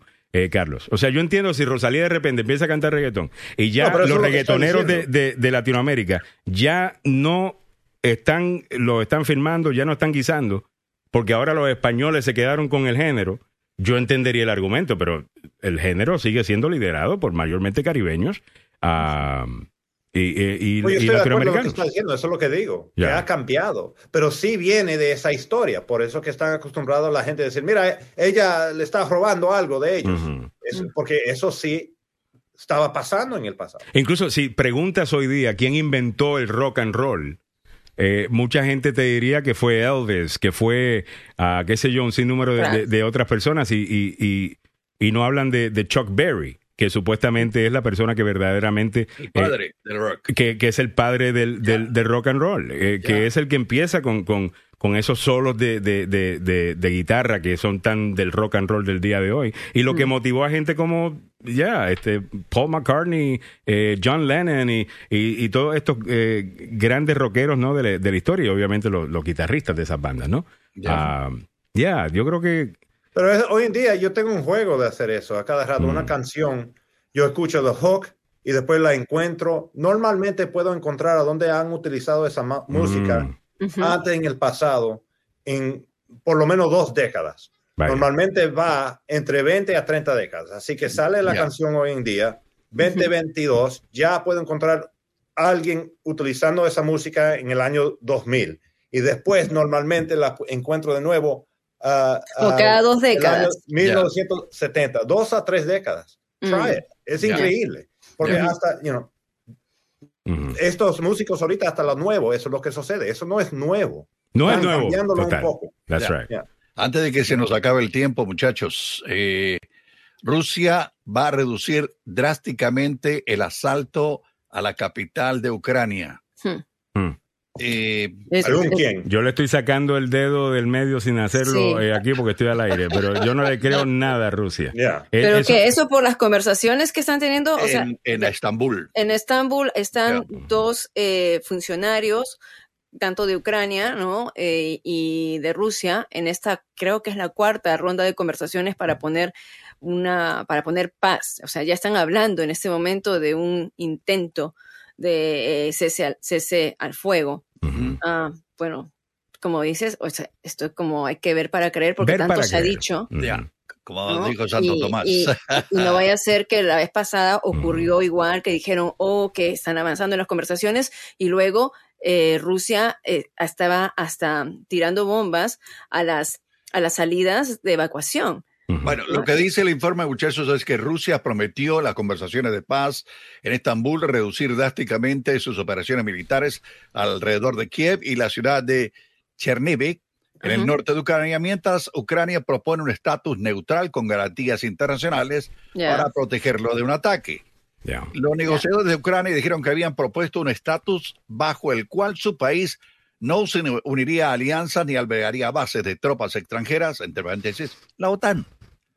Eh, Israel, los miembros de la OTAN, Canadá y y Polonia, además de los turcos, serían los países para ayudar a proporcionar tales garantías. O sea, Mm, ellos estarían poniéndole el ojo a, a la gente de Rusia para ver si, eh, como dice Santo Tomás, como decía Santo Tomás, ver para creer. Eh, dice Mario Garay, como dice José Feliciano, eh, ver para creer. oh my God. José Feliciano es ciego, obviamente. Pablo Cruz dice, el rock viene de raíces afros. Gladys Espejo dice, como humanidad tenemos influencia de todas las culturas, enriquecernos corresponde. Pablo Cruz dice, los negros son los inventores de muchos géneros musicales. acá". Yeah, yeah. Definitivamente, bueno, es la cuna de todo. Eh, África, eh, ¿no? Eh, eh, realmente de ahí todos salimos. Ah, y, ese, y ese ritmo que tienen, y, y gracias a Dios que, eh, y triste como llegaron los africanos, obviamente el Caribe, pero... ah, gracias a ellos que tenemos ese ritmo tan contagioso. Eh, es gracias precisamente a ese, al, al africano y al, y al negro estadounidense, el rhythm and blues, ah, el jazz. Eh, dice Frank Brenes, Elvis cantaba con lo que componían rock and roll, que eran afroamericanos, correcto.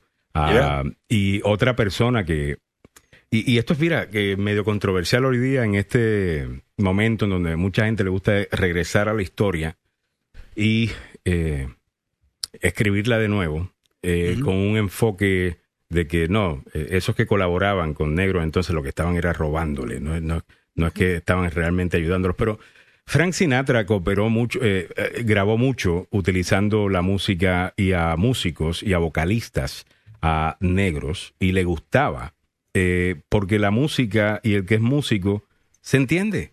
Eh, con, con la- Es un lenguaje. es un lenguaje y, y la música es un lenguaje. Y si tenemos, por ejemplo, yo es que te digo que yo puedo tener a cuatro personas que se odian, pero si a cada uno le gusta la música y es la misma música y los pongo a cantar una canción o a tocar una música, van a estar Ah. tocando juntos. Uno en la guitarra, el otro en la batería, el otro está cantando, el otro en el bajo, tal cosa. Estas son las cosas que nos unen. Tenemos que buscar más cosas que nos unen. Eh, Porque sabemos ya que hay un sinnúmero de políticos, y no solamente políticos, medios de comunicación, que ya entendieron. Aquí lo que hay es que dividir. Divida, divida, divida, ponga a este a pelear con el otro. Y ese es literalmente el trabajo del diablo. eh, dividir. Cuando yo vi a, o me enteré de que, ¿cómo es que se llama este actor eh, afroamericano? Denzel Washington. Cuando Will Smith le mete la cachetada a Chris Rock, se levantan un par de amigos de Will Smith a hablar con él. Eh, nada más y nada menos que Denzel Washington, pero también estaba eh, uno de los productores más importantes eh, afroamericanos y, y- y si no fuera afroamericano sigue siendo un importantísimo eh, productor, el de Tyler Perry, a hablar con, con, con él. Y Denzel Washington le dice, mira, Will, cuando estás por llegar a donde quieres llegar es que el diablo viene y se te aparece. Exactamente. Y te- Denzel y- Washington's been through some hell too. Ta- co- Correcto. Entonces, ese tipo de gente vale lo que pesan en oro. Porque Yes. cuando hay un grupo de gente peleándose, siempre va a haber el que va a venir a meterle más leña al fuego. La gente que me conoce y que está alrededor mío sabe muy bien que cuando yo tengo una situación así y yo veo a alguien que me está metiendo más cizaña, esa persona se lleva mucho más de lo que se iba a llevar la persona que supuestamente eh, me hizo. Los detesto, los odio. Eh, eh, para mí son agentes del diablo. Eh, gente que busca dividir familias, gente que busca dividir negocios, gente que entra en un lugar y desde el momento que entran en ese lugar, la gente no se empieza, eh, se empiezan a pelear entre ellos. Detesto a, a esa gente. Y necesitamos más gente que nos una. Eh, no sé, yo sé que es romántica la idea, pero deberíamos empezar por ahí. 9 de Yeah. la mañana nos tenemos que ir. Muchas gracias al abogado Joseph Maluf. Eh, Este show presentado gracias al abogado Joseph Maluf, la demanda más rápida del oeste. Si ha sido acusado de un, eh, perdón, si ha estado en un accidente de auto, en el trabajo o negligencia médica, llama al abogado Joseph Maluf. Aquí va el número. 301-947-8998, 301-947-8998. El abogado Joseph Malup tiene licencia para trabajar en Washington, Maryland y Virginia y dos oficinas para su servicio. Así que ya sabe, 301-947-8998. El abogado Joseph Malup, la demanda más rápida del oeste. El abogado Joseph Maluf y el abogado Carlos Salvador lo defiende usted de una cachetada en un premio, no importa si es el premio de los Oscars o el premio, qué sé yo. Cualquier premio de esos que dan por acá, que son muchos. Llame al abogado Carlos Salvado al 301-933-1814, 301-933-1814. El abogado Carlos Salvado obviamente dirige esta oficina legal, es un gran equipo, eh, es, es una oficina pues familiar, tiene diferentes oficinas, diferentes departamentos. Hablamos mucho de lo criminal acá, pero si tiene un problema de familia, un divorcio, lo que sea, ahí está el departamento de familias. Si está en necesidad eh, de un problema de inmigración, tenemos el departamento de inmigración. Y si Joseph Maluf lo demandó usted, el abogado Carlos Salvador lo defiende. Eh, y eh, yo estoy loco por ver esa, esa demanda. I know, me too. Porque yo he escuchado some of the settlements. ¿Sí? Tú quieres probar esa vaina. Me Yeah, gusta. no. El abogado Carlos Salvado, 301-933-1814. Bueno, muchas gracias al abogado Carlos Salvado. Hasta mañana. Muchas gracias a Milagros Meléndez. El podcast estará listo ya para las 10 de la mañana. Para los que se perdieron el show, ahí lo pueden buscar en cualquiera de tus plataformas favoritas, Apple Podcast, obviamente en Spotify. Eh, iHeartRadio, en todas estamos realmente, así que búscalo, ¿ok? La agenda.